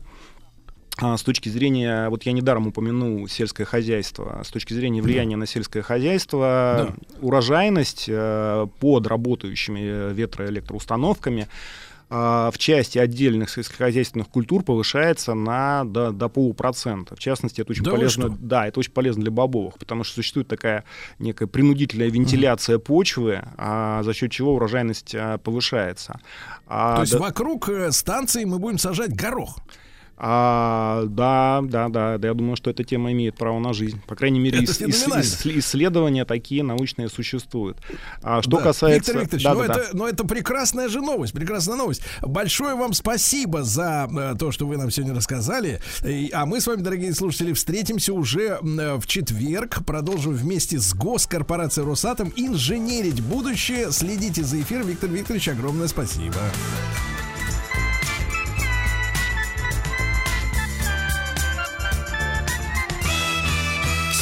Стилавин и его друзья.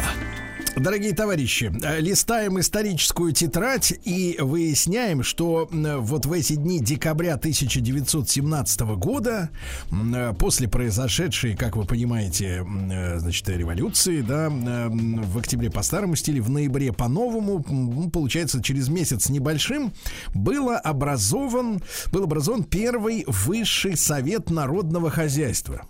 То есть э, советская власть, большевики приступили к управлению экономикой.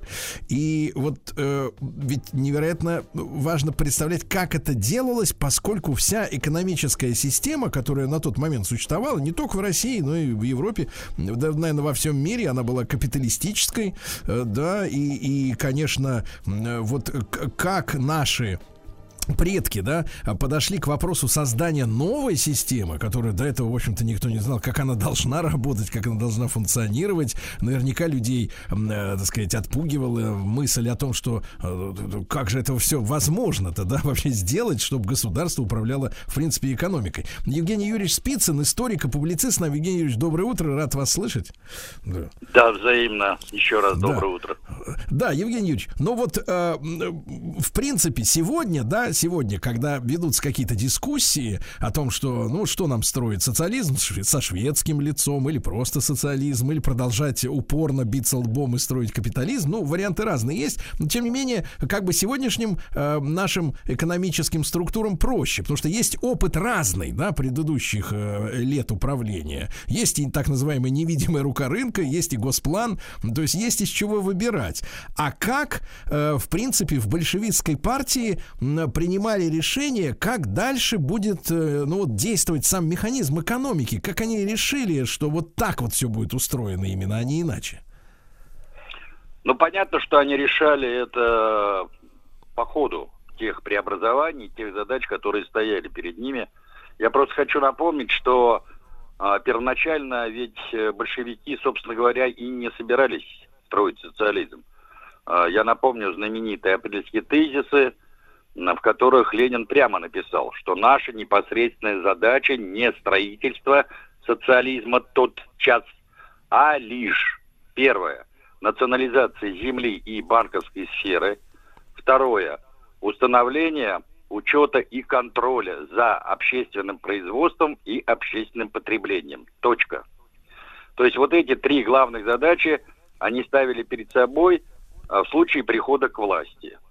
А, то есть они собирались первоначально установить систему рабочего контроля на всех частных предприятиях. И 14 а, ноября 1917 года выходит соответствующий декрет Совета народных комиссаров о рабочем контроле. Но как только вышел этот декрет, владельцы частных предприятий стали массово объявлять о локаутах и закрытиях своих предприятий. Что это означало для большевиков? А то, что мгновенно на улицах оказались сотни тысяч, если не миллионы а, рабочих, прежде всего в крупных промышленных центрах, в том же Петрограде, который являлся чуть ли не самым главным промышленным центром всей страны. Понятно, что это подрывало политическую власть большевиков. Именно поэтому они вынуждены были перейти к террору, и э, этим основным инструментом такого террора стали, во-первых, создание ВЧК 5, прошу прощения, 7 декабря, вот 20 мы будем как раз по новому стилю праздновать годовщину создания ВЧК. Это Всероссийская чрезвычайная комиссия по борьбе с контрреволюцией и саботажем. Вот как ее полное название было. Во главе с Дзержинским. А второй орган призван был управлять теми предприятиями, которые подлежали национализации. И вот этот орган получил название Высшего Совета Народного Хозяйства. Первоначально этот орган возглавил Валериан Валерьянович Абаленский. Оно говорят, что это типа из династии тех самых князей. Ничего подобного. Это просто однофамилец. Он вообще был выходцем из семьи мелкопоместных дворян. А партийный его псевдоним был Николай Осинский. И вот этот ВСНХ как раз и возглавил так называемую красногвардейскую атаку на капитал, а, когда с января 1918 года началась массовая национализация сначала отдельных предприятий, а затем и целых отраслей. И вот в результате этой красногвардейской атаки к началу марта 1918 года, то есть за два с небольшим месяца, было национализировано более 500 50 предприятий. Понятно, что речь шла о крупных предприятиях. И 10 отраслей. Плюс, безусловно, взяла под, была взята под контроль вся банковская сфера. Так что то вот есть, какие задачи есть... перед Черно... Да-да. Евгений Юрьевич, то есть это получается ответ на саботаж со стороны владельцев? Да, Закрепим это был мысль. прямой ответ. Более того, а, в апреле 1918 года, когда мы подписали Брестский мир, и ситуация более-менее устаканиваться стала, Ленин опять вернулся к идеологии апрельских тезисов, и он опять предложил буржуазии компромисс. И в этой статье «Очередные задачи советской власти» сказал, друзья, товарищи, давайте будем строить вместе госкапитализм. Почему?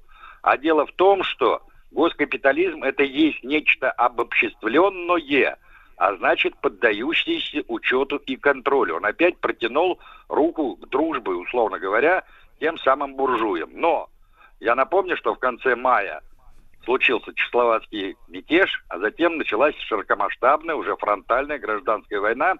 И вот это вот предложение Ленина, оно по факту через полтора месяца оказалось уже как бы устаревшим. И именно тогда большевики отказываются от своей прежней первоначальной экономической программы и переходят на рельсы военного коммунизма. Но это уже другая история. Ну, то есть, Евгений Юрьевич, если отмотать, э, как говорится, историю чуть-чуть назад, да, э, от декабря 17 года, может быть, к апрельским тезисам или даже раньше, то есть в программе большевиков не было э, национализации, да, вот предприятий и созданием некоего такого, ну, соответственно, социалистической системы хозяйствования в стране. Нет, нет, нет. Дело в том, что первая программа большевиков, которая была принята на втором партийном съезде в 1903 году, она состояла из двух частей. Это программа «Минимум» и программа «Максимум». Программа «Минимум» предполагала так называемые буржуазно-демократические преобразования, то есть ликвидацию помещичьего землевладения, ликвидацию монархии, установление республику и так далее, и так далее. А вот э, вторая часть программы, она уже предполагала социалистические преобразования, которые были связаны лишь с доктринерскими установками марксизма, ну, в частности, ликвидации частной собственности на средства производства. Я вот это вот подчеркиваю. Не просто частной собственности, а именно на средства производства. И ликвидацию эксплуатации человека человеком. Но конкретной вот пошаговой программы не было. Потом, когда вот Ленин уже вернулся в апреле 1917 года, и когда он нацелил партию а, на продолжение революционного процесса, он как раз и выступил вот с этим, значит, с этим предложением, а, который был сформулирован в его выступлении очередные задачи партии, получивших название как раз апрельских тезисов. И он там в экономическом разделе этих тезисов как раз и установил, что мы должны делать сейчас, вот конкретно исторически, не на перспективу, а вот сейчас, когда мы придем к власти.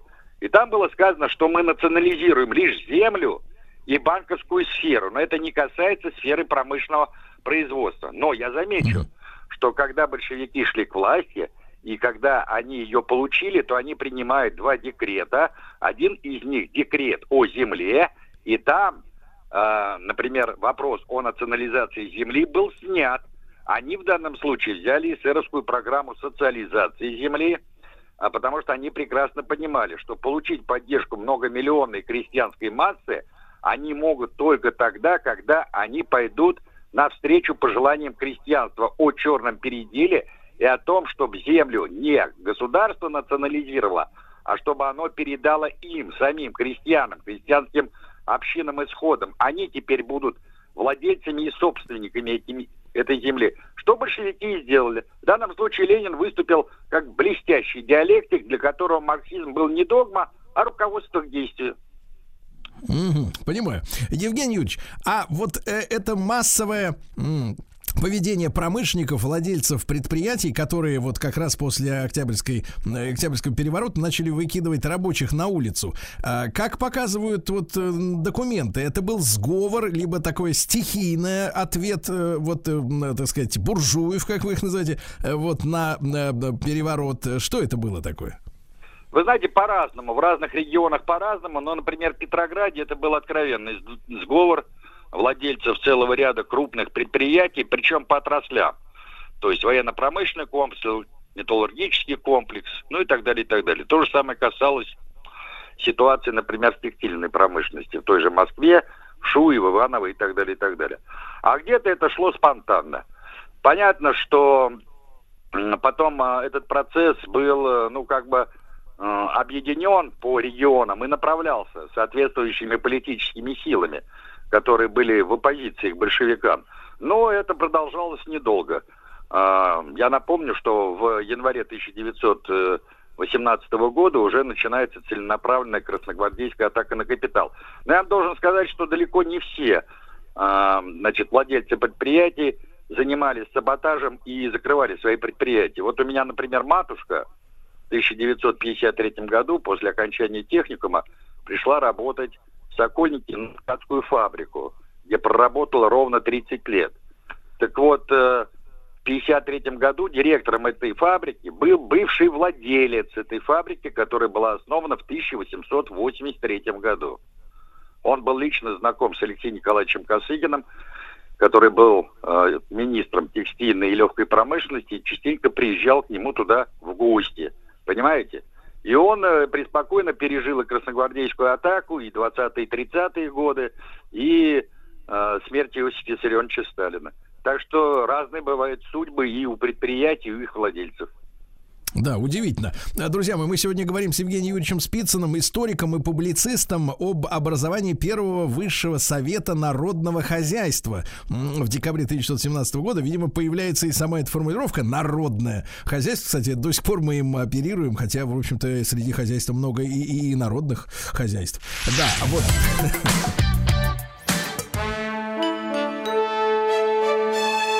Сергей Стилавин и его на маяке. Итак, дорогие товарищи, в эти декабрьские дни 1917 года, напомню, гражданская война еще не началась, э, большевики занялись вопросом управления народным хозяйством, э, что в итоге через э, несколько лет, кстати, Евгений Юрьевич Спицын, историк и публицист с нами, и я спрошу его, Евгений Юрьевич, а к какому году, вот если началась работа, условно говоря, под, в силу обстоятельств сложившихся, да, в декабре 17 то к какому моменту вы можете сказать, что вот система управления э, всем народно-хозяйственным комплексом, да, огромного Советского Союза, вот она наконец-то вот сформировалась э, на таком уровне, что действительно вот, э, сказать, все винтики, все механизмы были смазаны как надо.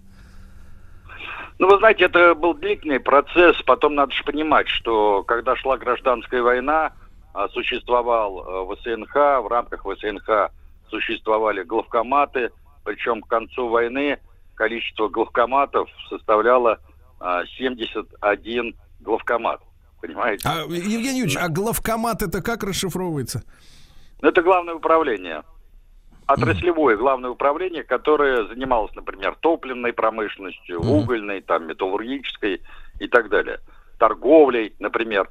То есть в рамках ВСНХ были объединены буквально все отрасли. Это фактически был второй а, совнарком, то есть Совет народных комиссаров. Хотя в рамках совнаркома было несколько отраслевых министерств. ВСНХ ведь просуществовал до 1932 года. И надо же понимать, что он эм, работал главным образом в период военного коммунизма и НЭПа, когда отраслевая структура советской промышленности сначала восстанавливалась, а потом выстраивалась заново. И вот когда а, на излете первой пятилетки вот эта отраслевая структура народного хозяйства страны уже, уже приобрела более-менее такие ну, серьезные, что ли, очертания, тогда было принято решение разделить м, э, на отраслевое управление. А, ВСНХ ликвидирует, и на базе ВСНХ создают первоначально три укрупненных наркомата, в том числе знаменитый наркомат а, тяжелой промышленности, который возглавил Серго Орджоникидзе. А затем уже процесс создания отраслевых, промышленных и аграрных э, наркоматов идет по нарастающей. Ну, во времена, например, Леонида Ильича э, количество министерств э, э, чуть ли не 150 было. Но это Ого. связано было с разными обстоятельствами. Сейчас не время об этом Ну говорить. да, да, Но я хочу Евгений сказать... Да. Да, да. Да, да, да. Евгений Юрьевич, важный вопрос. Вот, смотрите, предполагалось э, обобществить, то есть национализировать средства производства. А вот Да. эта вот история с вообще ликвидацией частной собственности, да, я уж я не говорю даже о мелких лавочниках, там, так сказать, про торговцах, а вот э, собственность на квартиры, э, там, или на дома. Это в связи с чем было принято решение вот людей как бы оставить? Я же понимаю, пр- представляю эту ситуацию. Ну, например, лю- человек с ипотекой сидит там 20 лет платит за какой-нибудь там, э, так сказать, домишко какой-нибудь там, да, или квартирку. Я, не- не, не в курсе, была ли при- приватизация отдельных квартир вот в домах, как сегодня у нас разрешено, а в Европе такое не водится, да, там, там нет такого уродства, что одна квартира может быть приватизирована, а остальная нет, а остальной дом нет. Но тем не менее, а вот сидит человек, платит там из своего жалования, вдруг приш- приходят товарищи большевики с ружьем и говорят, чувак, это теперь наша квартира. А он вроде как и не эксплуатировал никого, был, жил себе тихо, спокойно поживал. Вот как-то обидно немножко за людей, нет? Слушайте, но это вообще-то была не конфискация, а так называемое уплотнение. Это опять упрощенческий подход, а, обычные штампы наших э, церебожников или уря-либералов. Значит, послушайте, большевики прежде всего решали вопрос частной собственностью именно на средства производства, а не вообще с частной собственностью как таковой. В Советском Союзе всегда существовала личная частная собственность на те же дома, на те же квартиры, машины и так далее, и так далее, и никто на нее не покушался. Дальше. А, В ходе коллективизации, например, даже не произошло национализации земли государством. Земля оставалась в полном владении и пользовании колхозов и совхозов. Более того, был принят даже специальный акт по этому поводу. И у нас существовало две формы собственности в Советском Союзе. Государственная или общенародная и колхозно-кооперативная. И Сталин даже в конце жизни еще до конца для себя так и не решил. А стоит ли вообще-то объединять две эти формы собственности? И последнее, за неимением времени я хочу сказать, что вторая попытка вернуться к ВСНХ была предпринята во времена Хрущева, когда его совнаховская реформа уже застопорилась и показывала все больше и больше сбоев. В 60, э, прошу прощения, в 61 году а, создаются сначала три республиканских СНХ, это на Украине, в России и в Казахстане. Потом в 62 году создают над ними надстройку в виде ВСНХ, которую возглавил Вениамин Дымшиц. А в 63 году создают еще одну надстройку, которую возглавил м, Дмитрий э, Федорович Устинов. Это ВСНХ СССР. Причем Устинов был поднят в своем статусе до ранга первого заместителя председателя Совета министров СССР, то есть самого Хрущева.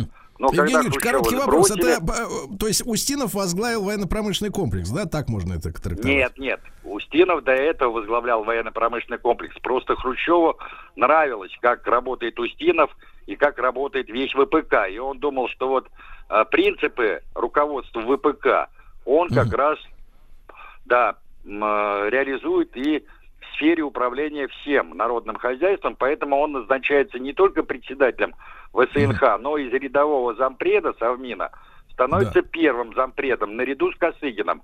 А председателем Совмина был сам Хрущев.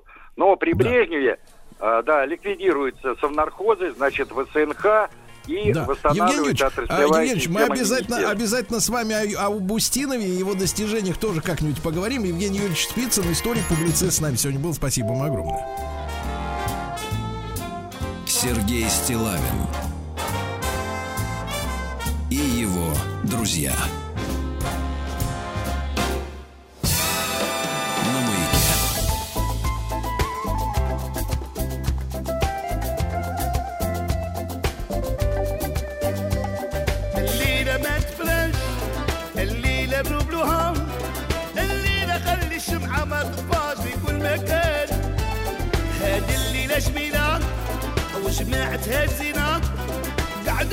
بالنشاط واللي حسدنا قالوا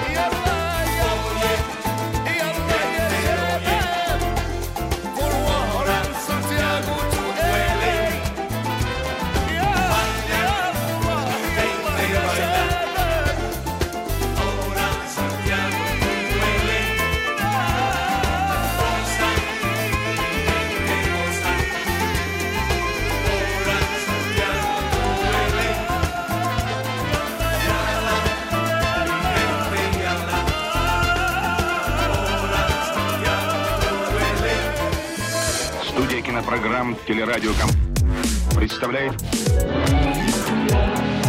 просто э, сорок. Просто Не просто Мария. Дорогие друзья, не просто Мария, естественно, не просто Мария, а Мария, друзья мои, как говорится, нет, не Мирабелла.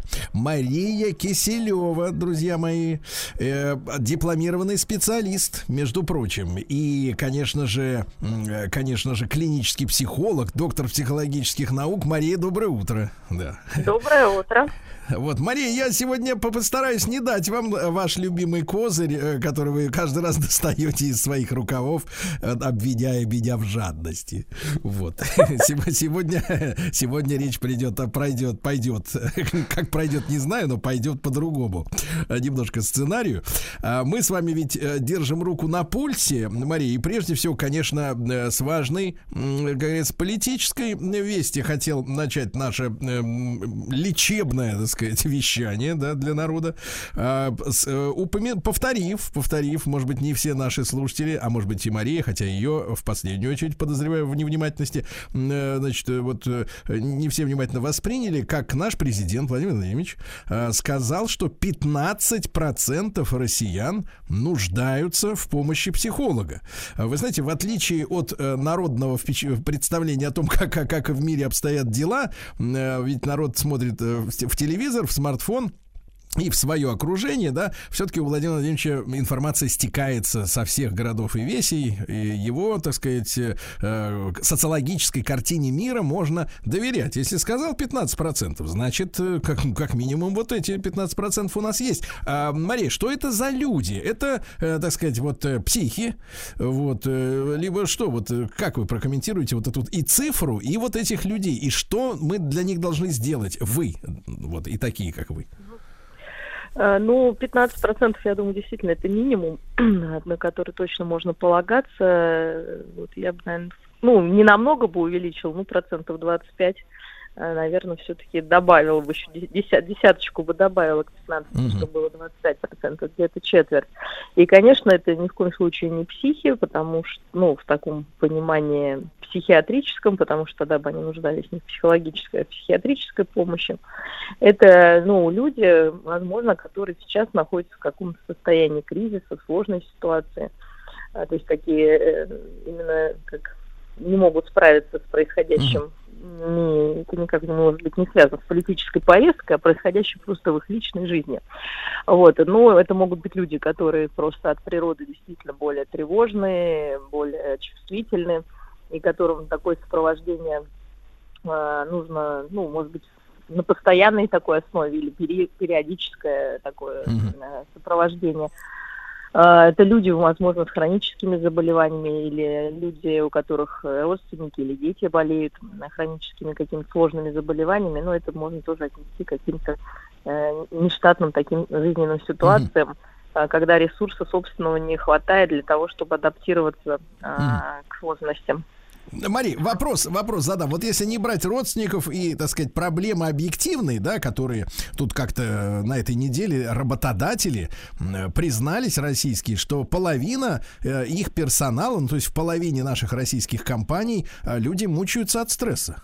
То есть они понимаешь, понимают, что создают нервическую обстановку на производстве, как говорится, да, и все равно вот, и как даже, не знаю, гордятся они этим или что, ну, не- надо же предпринимать меры. Но вот если брать вот вопрос тревожности, э, Мари, э, в каком, э, в как, при каких обсто- обстоятельствах в человеке, ну, как бы закладывается эта тревожность? Можем ли мы помочь какой-то доли вот обозначенных, ну, нуждающихся в помощи психолога наших согражданах, вот как-то вот, может быть, в следующих поколениях, в грядущих, э, эту проблему разрулить и снизить вот этот процент? Вот э, откуда она берется, эта тревожность? Ну, тревожность это то, что заложено в нас природой для того, чтобы мы были на чеку, и нас еще когда-то давно, или наших предков не съел какой-нибудь там тигр или молния не убила и так далее. То есть, ну, тревога это нормальная эмоция, если она в, в нормальных рамках и не разрушает нашу деятельность. Да, то есть мы можем спокойно спать, работать и радоваться жизни. Когда она зашкаливает по тем или иным, ну, сейчас мы поймем по каким причинам, то, соответственно, работать эффективно, радоваться жизни эффективно, и жить эффективно очень сложно. То есть это постоянно какая-то сверлящая мысль о том, что что-то плохое случится.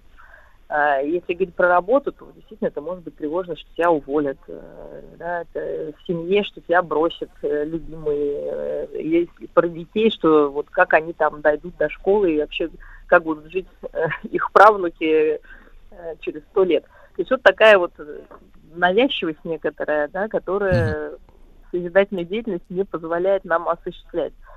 И формируется она, ну, есть некая предрасположенность, безусловно, к таким состояниям. Но и, конечно, воспитательный процесс тоже вносит в это дело свою лепту, это прежде всего. Вот-вот, а вот-вот, это очень важно, да, Мария, да, потому что э, именно, восп- вот вы очень хорошее слово сказали, воспитательный, да, воспитание. А какие, а какие ошибки в воспитании родителями, да, ведут вот к, к культивированию этой самой тревожности, чтобы мы как бы вот этим а, родителям показали сейчас вот, что они не так делают?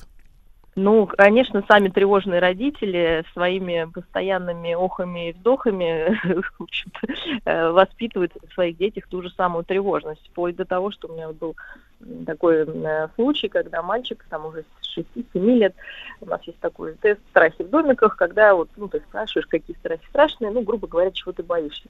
И он на все говорил, что все страшно, там, я не знаю, собака Всё. страшно, э, там, не знаю, остаться одному страшно, там, баба Яга страшно.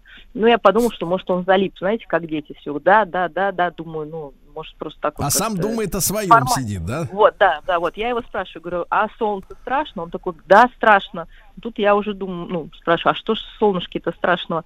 Голову напечет, голову напечет, понимаете? я говорю, а диван страшно? Он такой, страшно. Я говорю, а диван почему страшный? А с него можно упасть. И мы тогда, Да, и, конечно, логично. слышим, э, слышим голос мамы, да, которая говорит, надень панамку, сейчас тебе голову напечет, солнечный удар будет. Что ты на диване крутишься, сейчас упадешь и голову разобьешь, да? Вот, собственно, оно и формирует потом уже... А сколько лет мальчику-то, который Ну, солнце уже не боится? маленький, я говорю, по- по- по- порядка 6-7 лет. Так, то есть Вот, мамаша вы- довела до цугундера мальчика.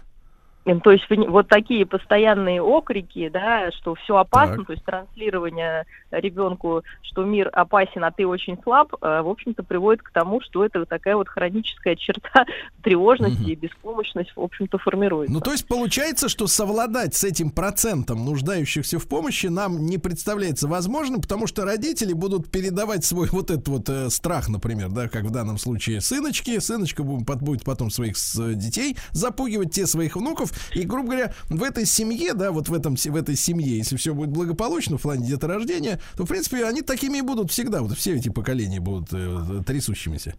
Ну, вот поэтому есть психолог, который может прервать эту череду.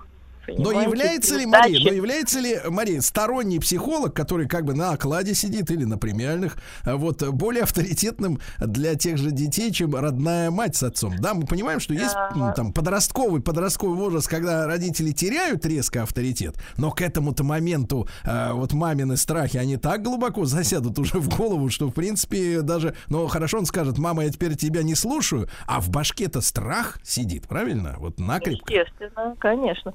Но мы же говорим о том, что взрослый человек может обратиться, и если это действительно приобретенная, неважно, в воспитательном или каком-то другом коллективе а, вещь, то с ней, конечно, расстаться ну, легче, нежели когда, повторюсь, это есть еще врожденные тенденции. С ними мы можем только научить человека жить.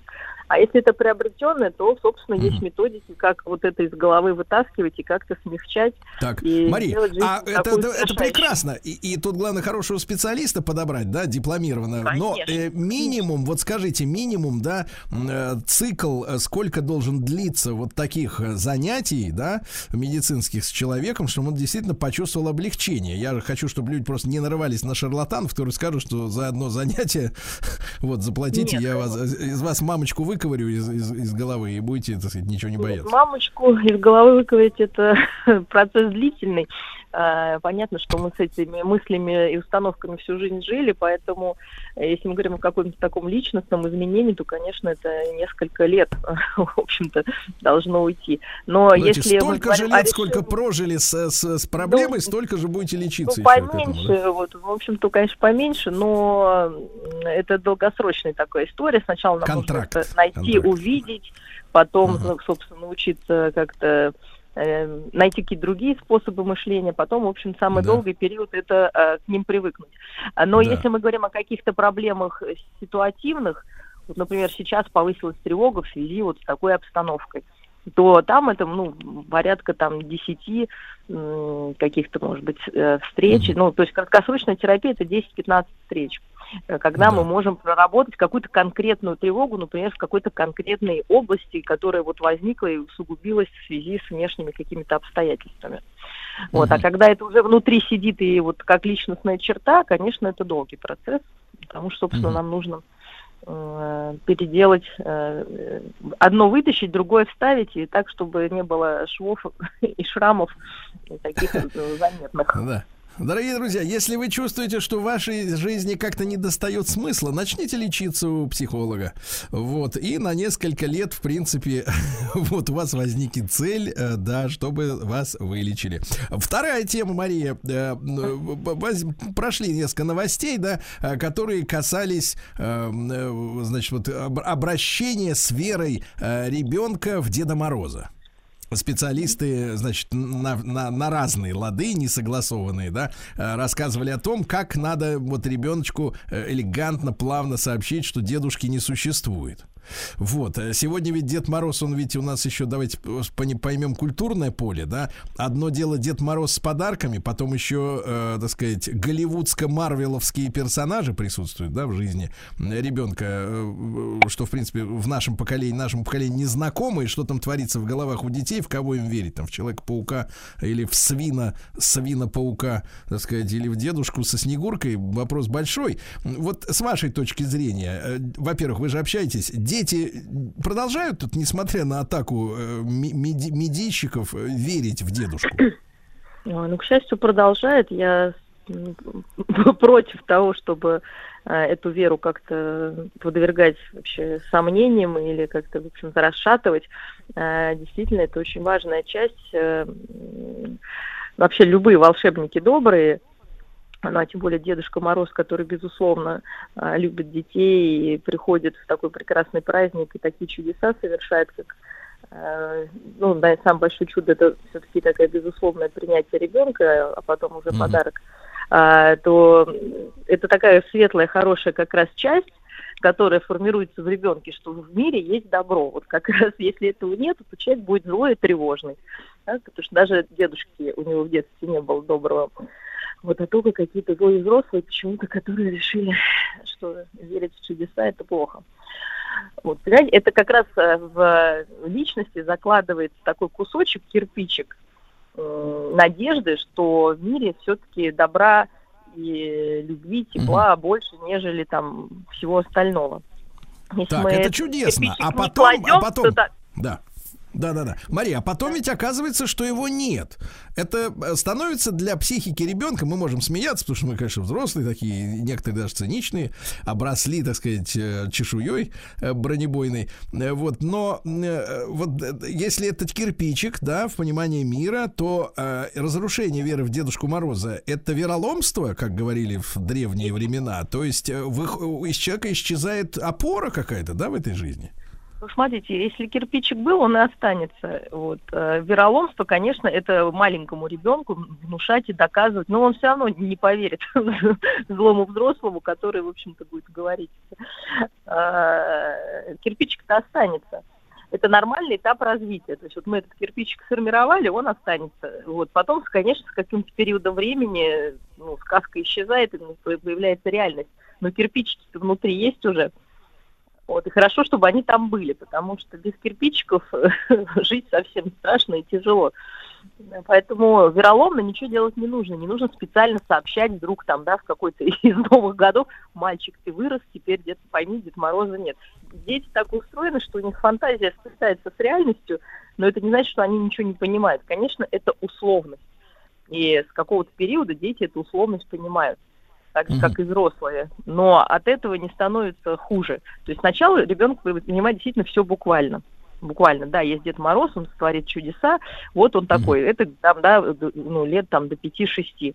Потом, конечно, уже ассоциативное мышление по- появляется, появляется возможность абстракции. И уже Дед Мороз тогда не как волшебник дедушка, а как символ, символ уже э, добра, света, э, подарков. Мария, а как бы вы, э, как бы вы, вот как детский психолог, да, порекомендовали обставить, так сказать, обстроить э, дело с новогодним подарком, да, потому что э, если вот ребеночек, например, ждет э, от дедушки Мороза, да, нужно ли еще и маме с папой, например, или бабушкам, дедушкам от себя добавлять какой-то подарок, да, или вот Дед Морозовский вот этот подарок под елкой утром на следующий день после Нового года, он должен оставаться для ребенка единственным. Я не в плане материальном, но вот именно как символ. Да, как символ. Я считаю, что, конечно, подарок под елкой от Деда Мороза. Бабушка приехала, сказала, ну что, вот ко мне Дед Мороз тоже заходил, тебе просил передать. Конечно, все подарки от Деда Мороза. Естественно, опять же, с какого-то возраста ребенок понимает символичность этого всего, а до какого-то это чудо. Я думаю, что это одно из самых вообще приятных э, в жизни э, впечатлений, которые помогают, опять же, нам бороться с тревожностью, когда ты просыпаешься или там незаметно родители положили тебе подарок, и ты «О, появился. Вот, и ты в трудный момент какой-то жизненный вспоминаешь вот эту эмоцию, и тебе становится теплее на душе от этого всего. Поэтому, конечно, это должно быть чудесно все. А вот эта история, Мария, очень важная история с, э, значит, э, когда родители как-то вот начинают, например, выяснять, например, у сыночки либо у доченьки, а что бы ты хотел бы, чтобы э, Дедушка Мороз тебе принес? Вот эта история с влиянием ребенка на выбор Деда Мороза, это вредно? То есть дедушка должен сам принимать решение о подарке, или ребеночек должен, так сказать, заказывать, как в ресторане официанту? А, ну, классическое письмо Деду Морозу никто не отменял, почему бы не О. подарить то, что ребенок хочет. Просто это есть целый ритуал. Сначала пишется письмо, даже если ребенок не умеет писать, он может нарисовать, или мама может нарисовать. А, Вот, и, конечно, там, ну, чтобы было какой-то, не знаю, элемент сюрприза, можно, а, например, перечислить несколько подарков. Там, а что, может, еще дедушка выберет. И тогда у нас будет элемент сюрприза, потому что если там списка из 10, например, да, там будет один подарок лежать или два. А, Вот, э, ну, естественно, мы предупреждаем, что ты можешь это написать, но дедушка сам примет решение, там, да, что... Но дедушка выберет самый дешевый. Ну, слушайте, ну вы не смогли удержаться. Да-да-да, держался по полу. Кстати, Мария, а вот так, чтобы вы, вы понимали, а как, в каком возрасте ребенок начинает вот понимать, что это дешевый подарок или достойный его именно в материальном со- содержании? И я к тому, что некоторые балуют э, детей Гуччи, да Бурбери э, уже там в два годика, в три, а когда ребенок действительно понимает, что вот подарок действительно вот он объективно дорог. Когда начнет со сверстниками общаться, ему кто-нибудь расскажет. А, шпана вот эта дворовая, да? То есть сам по себе он никогда не догадается, Как-то ему все равно, конечно, ребенок. Главное тепло, внимание, любовь, безусловно. Я еще я не рекомендую говорить, что будешь себя плохо вести, подарка не будет, тогда теряется Да. смысл. Понимаете? Нет, нет, Смысл это этого конечно, конечно, да. теряется. Но вот, но вот про дворовую как кодлу все понятно, да. Мария Киселева, клинический психолог, доктор психологических наук. Э, А спасибо большое, конечно.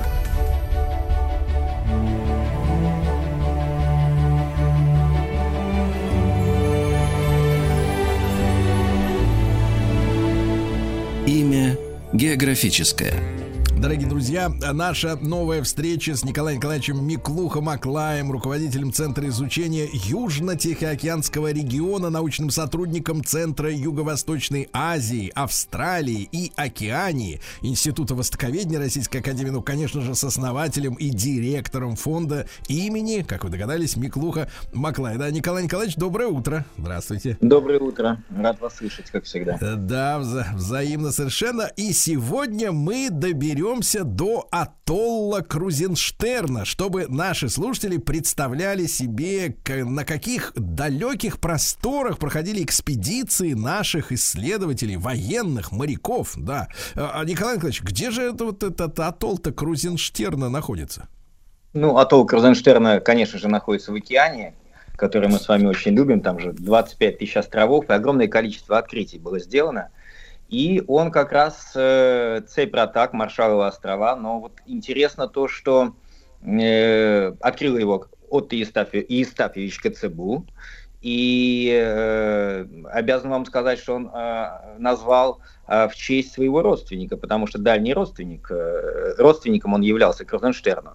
И во время своей первой экспедиции Крузенштерн взял его с собой, он получил хороший опыт, в последующем уже возглавлял свои кругосветные экспедиции.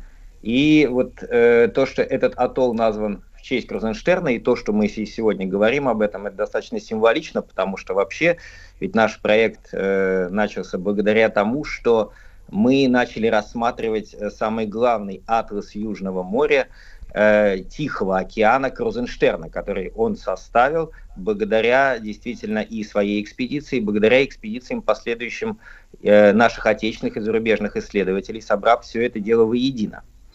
Но вот э, атолл Крузенштерна современное название Айлек, или вот еще произношение Айлук, э, это э, то, э, тот э, атолл, который имеет очень интересную историю, потому что... А, а это, Николай Николаевич, это по- по- по-каковски айлук. Ну, вы же помните маршальский язык. Маршальский язык э, на Маршаловых островах они не, э, э, не изменяют своим, своим традициям, сохраняют его. И э, согласно своим преданиям маршальцев, они считают, что он был соз- создан своим богом, э, их богом Лова. Это интереснейшая история. Ну, вообще он впервые был открыт европейцами аж в 1565 году. Э, Сделал тогда это испанский э, путешественник, а впоследствии уже острова э, непосредственно осваивали э, другие мореплаватели. Вот в вось- вось- 1860-х годах, уже практически через 100 лет, э, на Маршалловых островах стали появляться первые германские э, торговцы, и они пытались взаимодействовать с маршальцами. Но они сейчас, маршальцы, достаточно чувствуют себя свободно. Там на этом э, небольшом островке проживает м, 339, между прочим, человек, все маршальцы.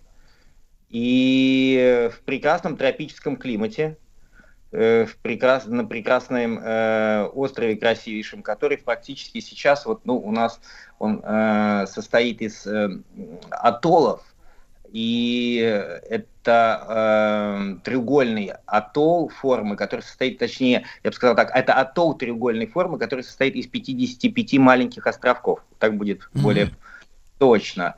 Э, Территория небольшая, там буквально 5 километров, и он прекрасен тем, что он э, имеет, как, как и многие атоллы, соответственно, лагуну внутри себя, и э, есть возможность действительно насладиться прекрасной природой, поэтому я думаю, что можно Николай Николаевич, но для пяти, для пяти квадратных километров, конечно, вот 340-то человек живых душ-то население плотное, более, более такое весьма.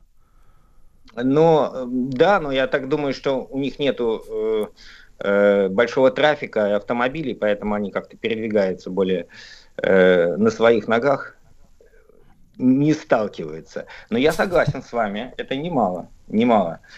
А Вы знаете, они, кстати говоря, в основном занимаются выращиванием кокосовых пальм, это вообще традиционно в этом регионе, и а, используется э, для производства копры. Ну а копра в дальнейшем уже продается для различных э, косметических компаний и всего того, что требуется создавать из этого продукта. Ну, а растительность, климат э, тропический, случается здесь и, кстати говоря, сокрушительные циклоны. А, должен вам сказать, что есть и пляжный сезон великолепный, который продолжается круглый год. А, а температура, представляете, не опускается ниже 20 градусов. Ну, это же просто рай. Никогда. Ну, бывает, может быть, и иногда и 19, но вот этих замеров еще не делали. Николай Николаевич, а верхняя граница, то есть вот как бы ниже двадцатника не опускается, а вот как бы э, есть как ком- комфортные условия для жизни. Э, ну, мы говорим 20 градусов, между прочим, это воды. Обратите внимание, не температура воздуха. А, воды? То есть, э, да, да. Э, поэтому температура воздуха, конечно же, она э, среднем где-то 25-27 градусов. Но она э, колеблется, безусловно. Есть и ветра, которые, как мы говорили, и циклоны, изменяющиеся на определенный период погоды, потому что там дует э, пассаты, как мы помним на, на- на этой территории. Ну, а вообще, э, ведь они относятся, как мы ранее говорили, то есть к республике Маршалловых островов, то есть это э, независимая э, абсолютно территория. И, э, соответственно, э, между прочим, сам вот этот вот э, великолепнейший атолл, он образует один из э, 33 муниципальных э, муниципалитетов. То есть, э, как мы понимаем, это полноценная э, часть государства, где люди голосуют и думают о том, каким образом им жить дальше. Ну, я думаю, что если человек гол- голосует, он, естественно, счастливый человек, как минимум, да? Вот, Николай Николаевич, а вот э, вы говорите, они там кокосами занимаются, да, пальмами. Э, Вот уровень благополучия, там вот э, вы не в курсе, что вот считается уже, как бы, так сказать, средним классом? Это когда как живут? Потому что у нас, вы знаете, народ такой любит ссылаться все время на каких-то западных людей, вот, которые вот у них там две машины, дача, в небоскребе хата огромная, вот, и вот так вот надо жить всем. А вот есть, конечно, другая часть света, да, где как бы, может быть, и кокосику рады лишнему, да, с утра с пальмы свалившимся. Но если без юмора, то вот э, в этих краях вот э, уровень жизни, он какой? Вот действительно, вот если ты средний класс, то у тебя что есть? А, Вы знаете, э, здесь как раз, если действительно говорить без юмора, если кокосик упал и ты счастлив, то это самый главный показатель того уровня э, жизни, который основан не на количестве денег, а на количестве удовлетворенности этих людей. Безусловно, э, им не требуется, и мы не можем оценивать э, жителей на 5 квадратных километрах, и 400 человек уровнем и количеством автомобилей или количеством денег. Они со- сохраняют традиционный абсолютно уклад жизни в большей степени. И, соответственно, их уровень достатка является средним по стране, достаточно неплохим. Мы не можем оценивать сейчас это тысяча долларов или, или пять тысяч долларов, э, или, или, может быть, даже переводить в рублях. Для нашего восприятия, я имею в виду, оценивать, потому что везде же деньги разные. Вот представляете, денег-то много, а куда потратить их? Только на копру, только на кокосы. Да, Николай Николаевич, но вот смотрите, а уклад общества, вы говорите, традиционный, это некое подобие там русской дореволюционной общины, да, где, например, отстающих и, например, алкашиков, да, их так как, тянут на поруки, их берут, богатым зарываться не позволяют, то есть, если, например, старообрядческую общину брать, то, конечно, вот капиталы, да, которые у нас, особенно после дореволюции, были инвестированы там вот этим нашими бизнесменами новыми, э, всем этим Морозовыми и прочими, а, они, соответственно, конечно, они считались миллионерами, но они имели ответственность перед своей общиной, которая в складчину вот скинулась, и, соответственно, вот они как бы представляли этот капитал общины на, на каких-то внешних рынках. А что у них за строй? Вот, то есть у них вот равенство некое такое э, полное, или есть вот богачи, у которых копры э, пруд пруди? Ну, безусловно, э, это э, традиционное выращивание копры, это сельскохозяйственный уклад жизни, и в этом э, непосредственно сельско- э, основные доходы какие-то, соответственно, блага они благодаря этому имеют. И вы абсолютно правы, что м, поддержка существует даже отстающих, для того, чтобы они могли участвовать в самом процессе, э, соответственно, производства и э, для того, чтобы э, община жила лучше. Но это не община в том понимании старообрядческое, это абсолютно нормальное общество, имеющее мобильные телефоны, знающее о том, каким образом э, живет внешний мир, э, но, соответственно, родившихся там и- и используются все, все максимальные блага. Но, Но, вы знаете, я Николай вот- Николаевич, вот они, Да. зная о том, как живет э, другой весь мир, смотря, глядя на эти зеркальные небоскребы, э, мерседесы, женщин гламурных, они, тем не менее, имеют в себе силы, да, не говорить, что я, так сказать, на ближайшей джонке отсюда сваливаю от вас. Вот как бы на чем зиждется любовь к своим кокосикам э, вот э, в таких условиях, что информация о другом мире есть, а общество, э, так сказать, классического уклада древнего? Ну, вы помните, да, что э, я могу, конечно, очень подробно говорить о наших друзьях из Папуа Новой Гвинеи, с которыми я проводил достаточно лично много времени, проживая в, дерев- в деревнях, и, соответственно, могу говорить об их опыте. Э, С нашими друзьями э, с атолла Круденштерна я не знаком и не проживал с ними, но я предполагаю, что Безусловно, когда они видят другую интереснейшую, э, интересную жизнь, э, Да-да, Николай существует Николаевич, а вот давайте мы посмотреть. э, интригу, интригу поселим в сердцах слушателей. Что же они думают о западной цивилизации, островные люди? После короткой рекламы.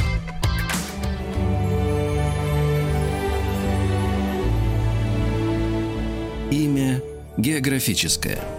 Дорогие друзья, мы сегодня об атолле Крузенштерна говорим. А с нами Николай Николаевич Миклух-Маклай, руководитель Центра изучения Южно-Тихоокеанского региона, научный сотрудник Центра Юго-Восточной Азии, Австралии и Океании, Институт Востоковедения Российской Академии Наук и основатель, директор фонда имени э, своего знаменитого предка Миклух-Маклая, естественно. Николай Николаевич, так вот на полусловие прервал. Важный такой вопрос, да, вот э, жители, ну, скажем так, э, традиционных обществ, э, которые, имея смартфоны сегодня современные, да, вот они подвергаются интервенции знания о том, как еще по-другому можно жить. Вы общались непосредственно вот э, с туземцами немножко в другой э, части океана, но тем не менее, вот как они э, переваривают свою собственную реальность и вот это, которое сочится с экрана смартфона или телевизора? Вы знаете, ну ка- так же как мы, вот мы смотрим на их э, превосходнейший климат и их, э, великолепную природу, куда стремимся, куда стремимся заработать денег, чтобы поехать в отпуск. Э, Для них это все удивительно абсолютно так же. И, конечно, как любой человек, как э, желающий познать мир, наверняка они хотели бы это видеть. Но традиция, например, вот мы когда-то с вами говорили о том, что папа новогвинейцы и вот на самом берегу Маклая, они хранят традиции, потому что их дети живут вместе с нами, вместе с ними, прошу прощения, не с нами.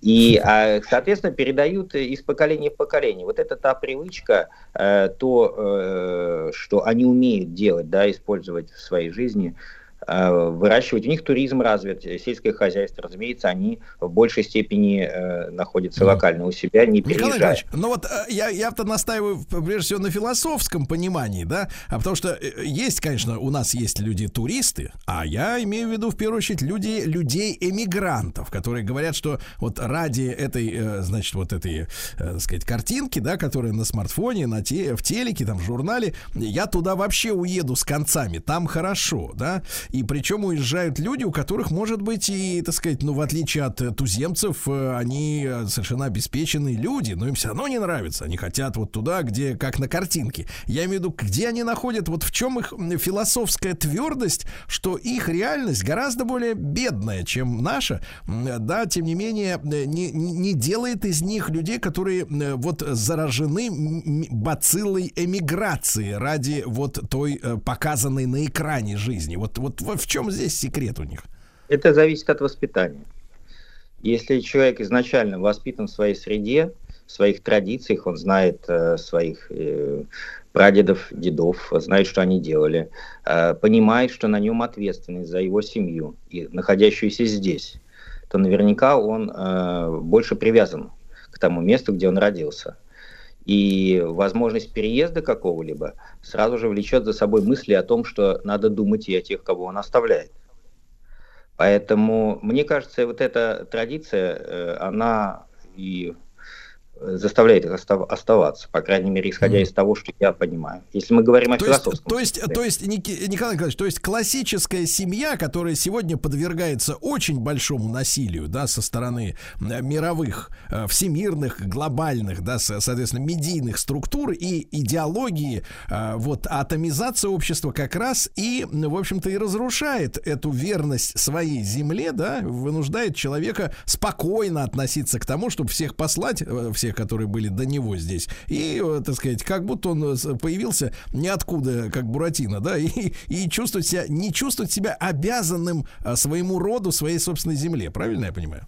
Конечно, если человек не, не чувствует своих корней, не знает своих э, родителей, даже в хорошем понимании этого слова, их историю, из своей, своей семьи, конечно же, э, он более э, подвержен тому, чтобы переезжать. Он ищет себя, вместо того, чтобы просто заглянуть в, свою историю, спросить ее и понять ее. Если это не получилось у него в детстве, то хотя бы чуть позже.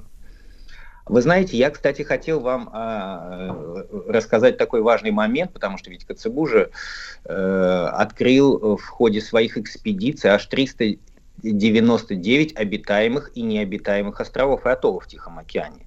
И вот мы говорили о русских географических названиях, что мы вот открыли 129 топонимов, нанесли, да, которые были. И вот из этих 399 это были все э, названия местные, то есть наносили на карту наши отечественные исследователи не только наши э, названия, а именно сохраняли те, которые есть. То есть задача была именно внести вклад в изучение нашей планеты. И интересный еще момент, вот мы об этом не говорили, э, о том, что во время наших экспедиций отечественных, когда они отправлялись для изучения Тихого океана и вообще, в принципе, э, океанов, э, морей, океанов и новых земель, задача была их не конфликтовать с местными и ласкать диких. Вот на старорусском так говорилось.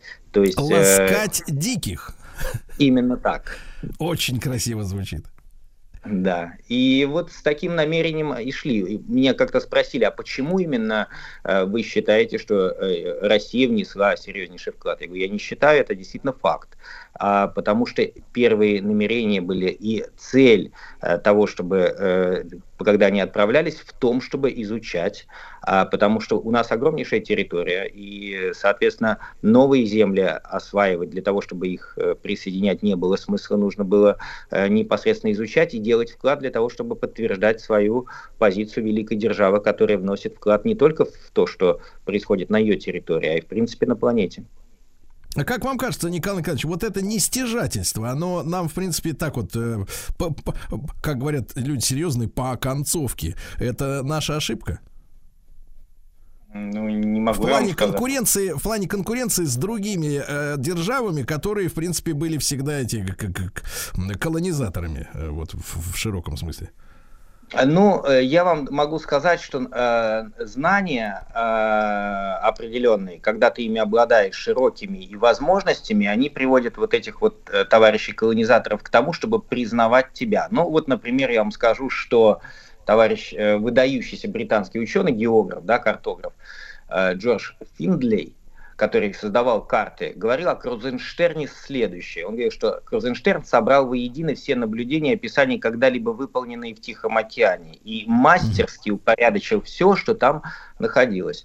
Дело в том, что э, безусловно, англичане имели больший опыт, и Крузенштерн у них учился, э, но они признавали э, именно вклад. Главное, чтобы, главное, чтобы Николай Николаевич это признание они потом не вымарывали из своей литературы. Да, Николай Николаевич Миклух Маклай в нашем цикле имя географическое. Спасибо большое.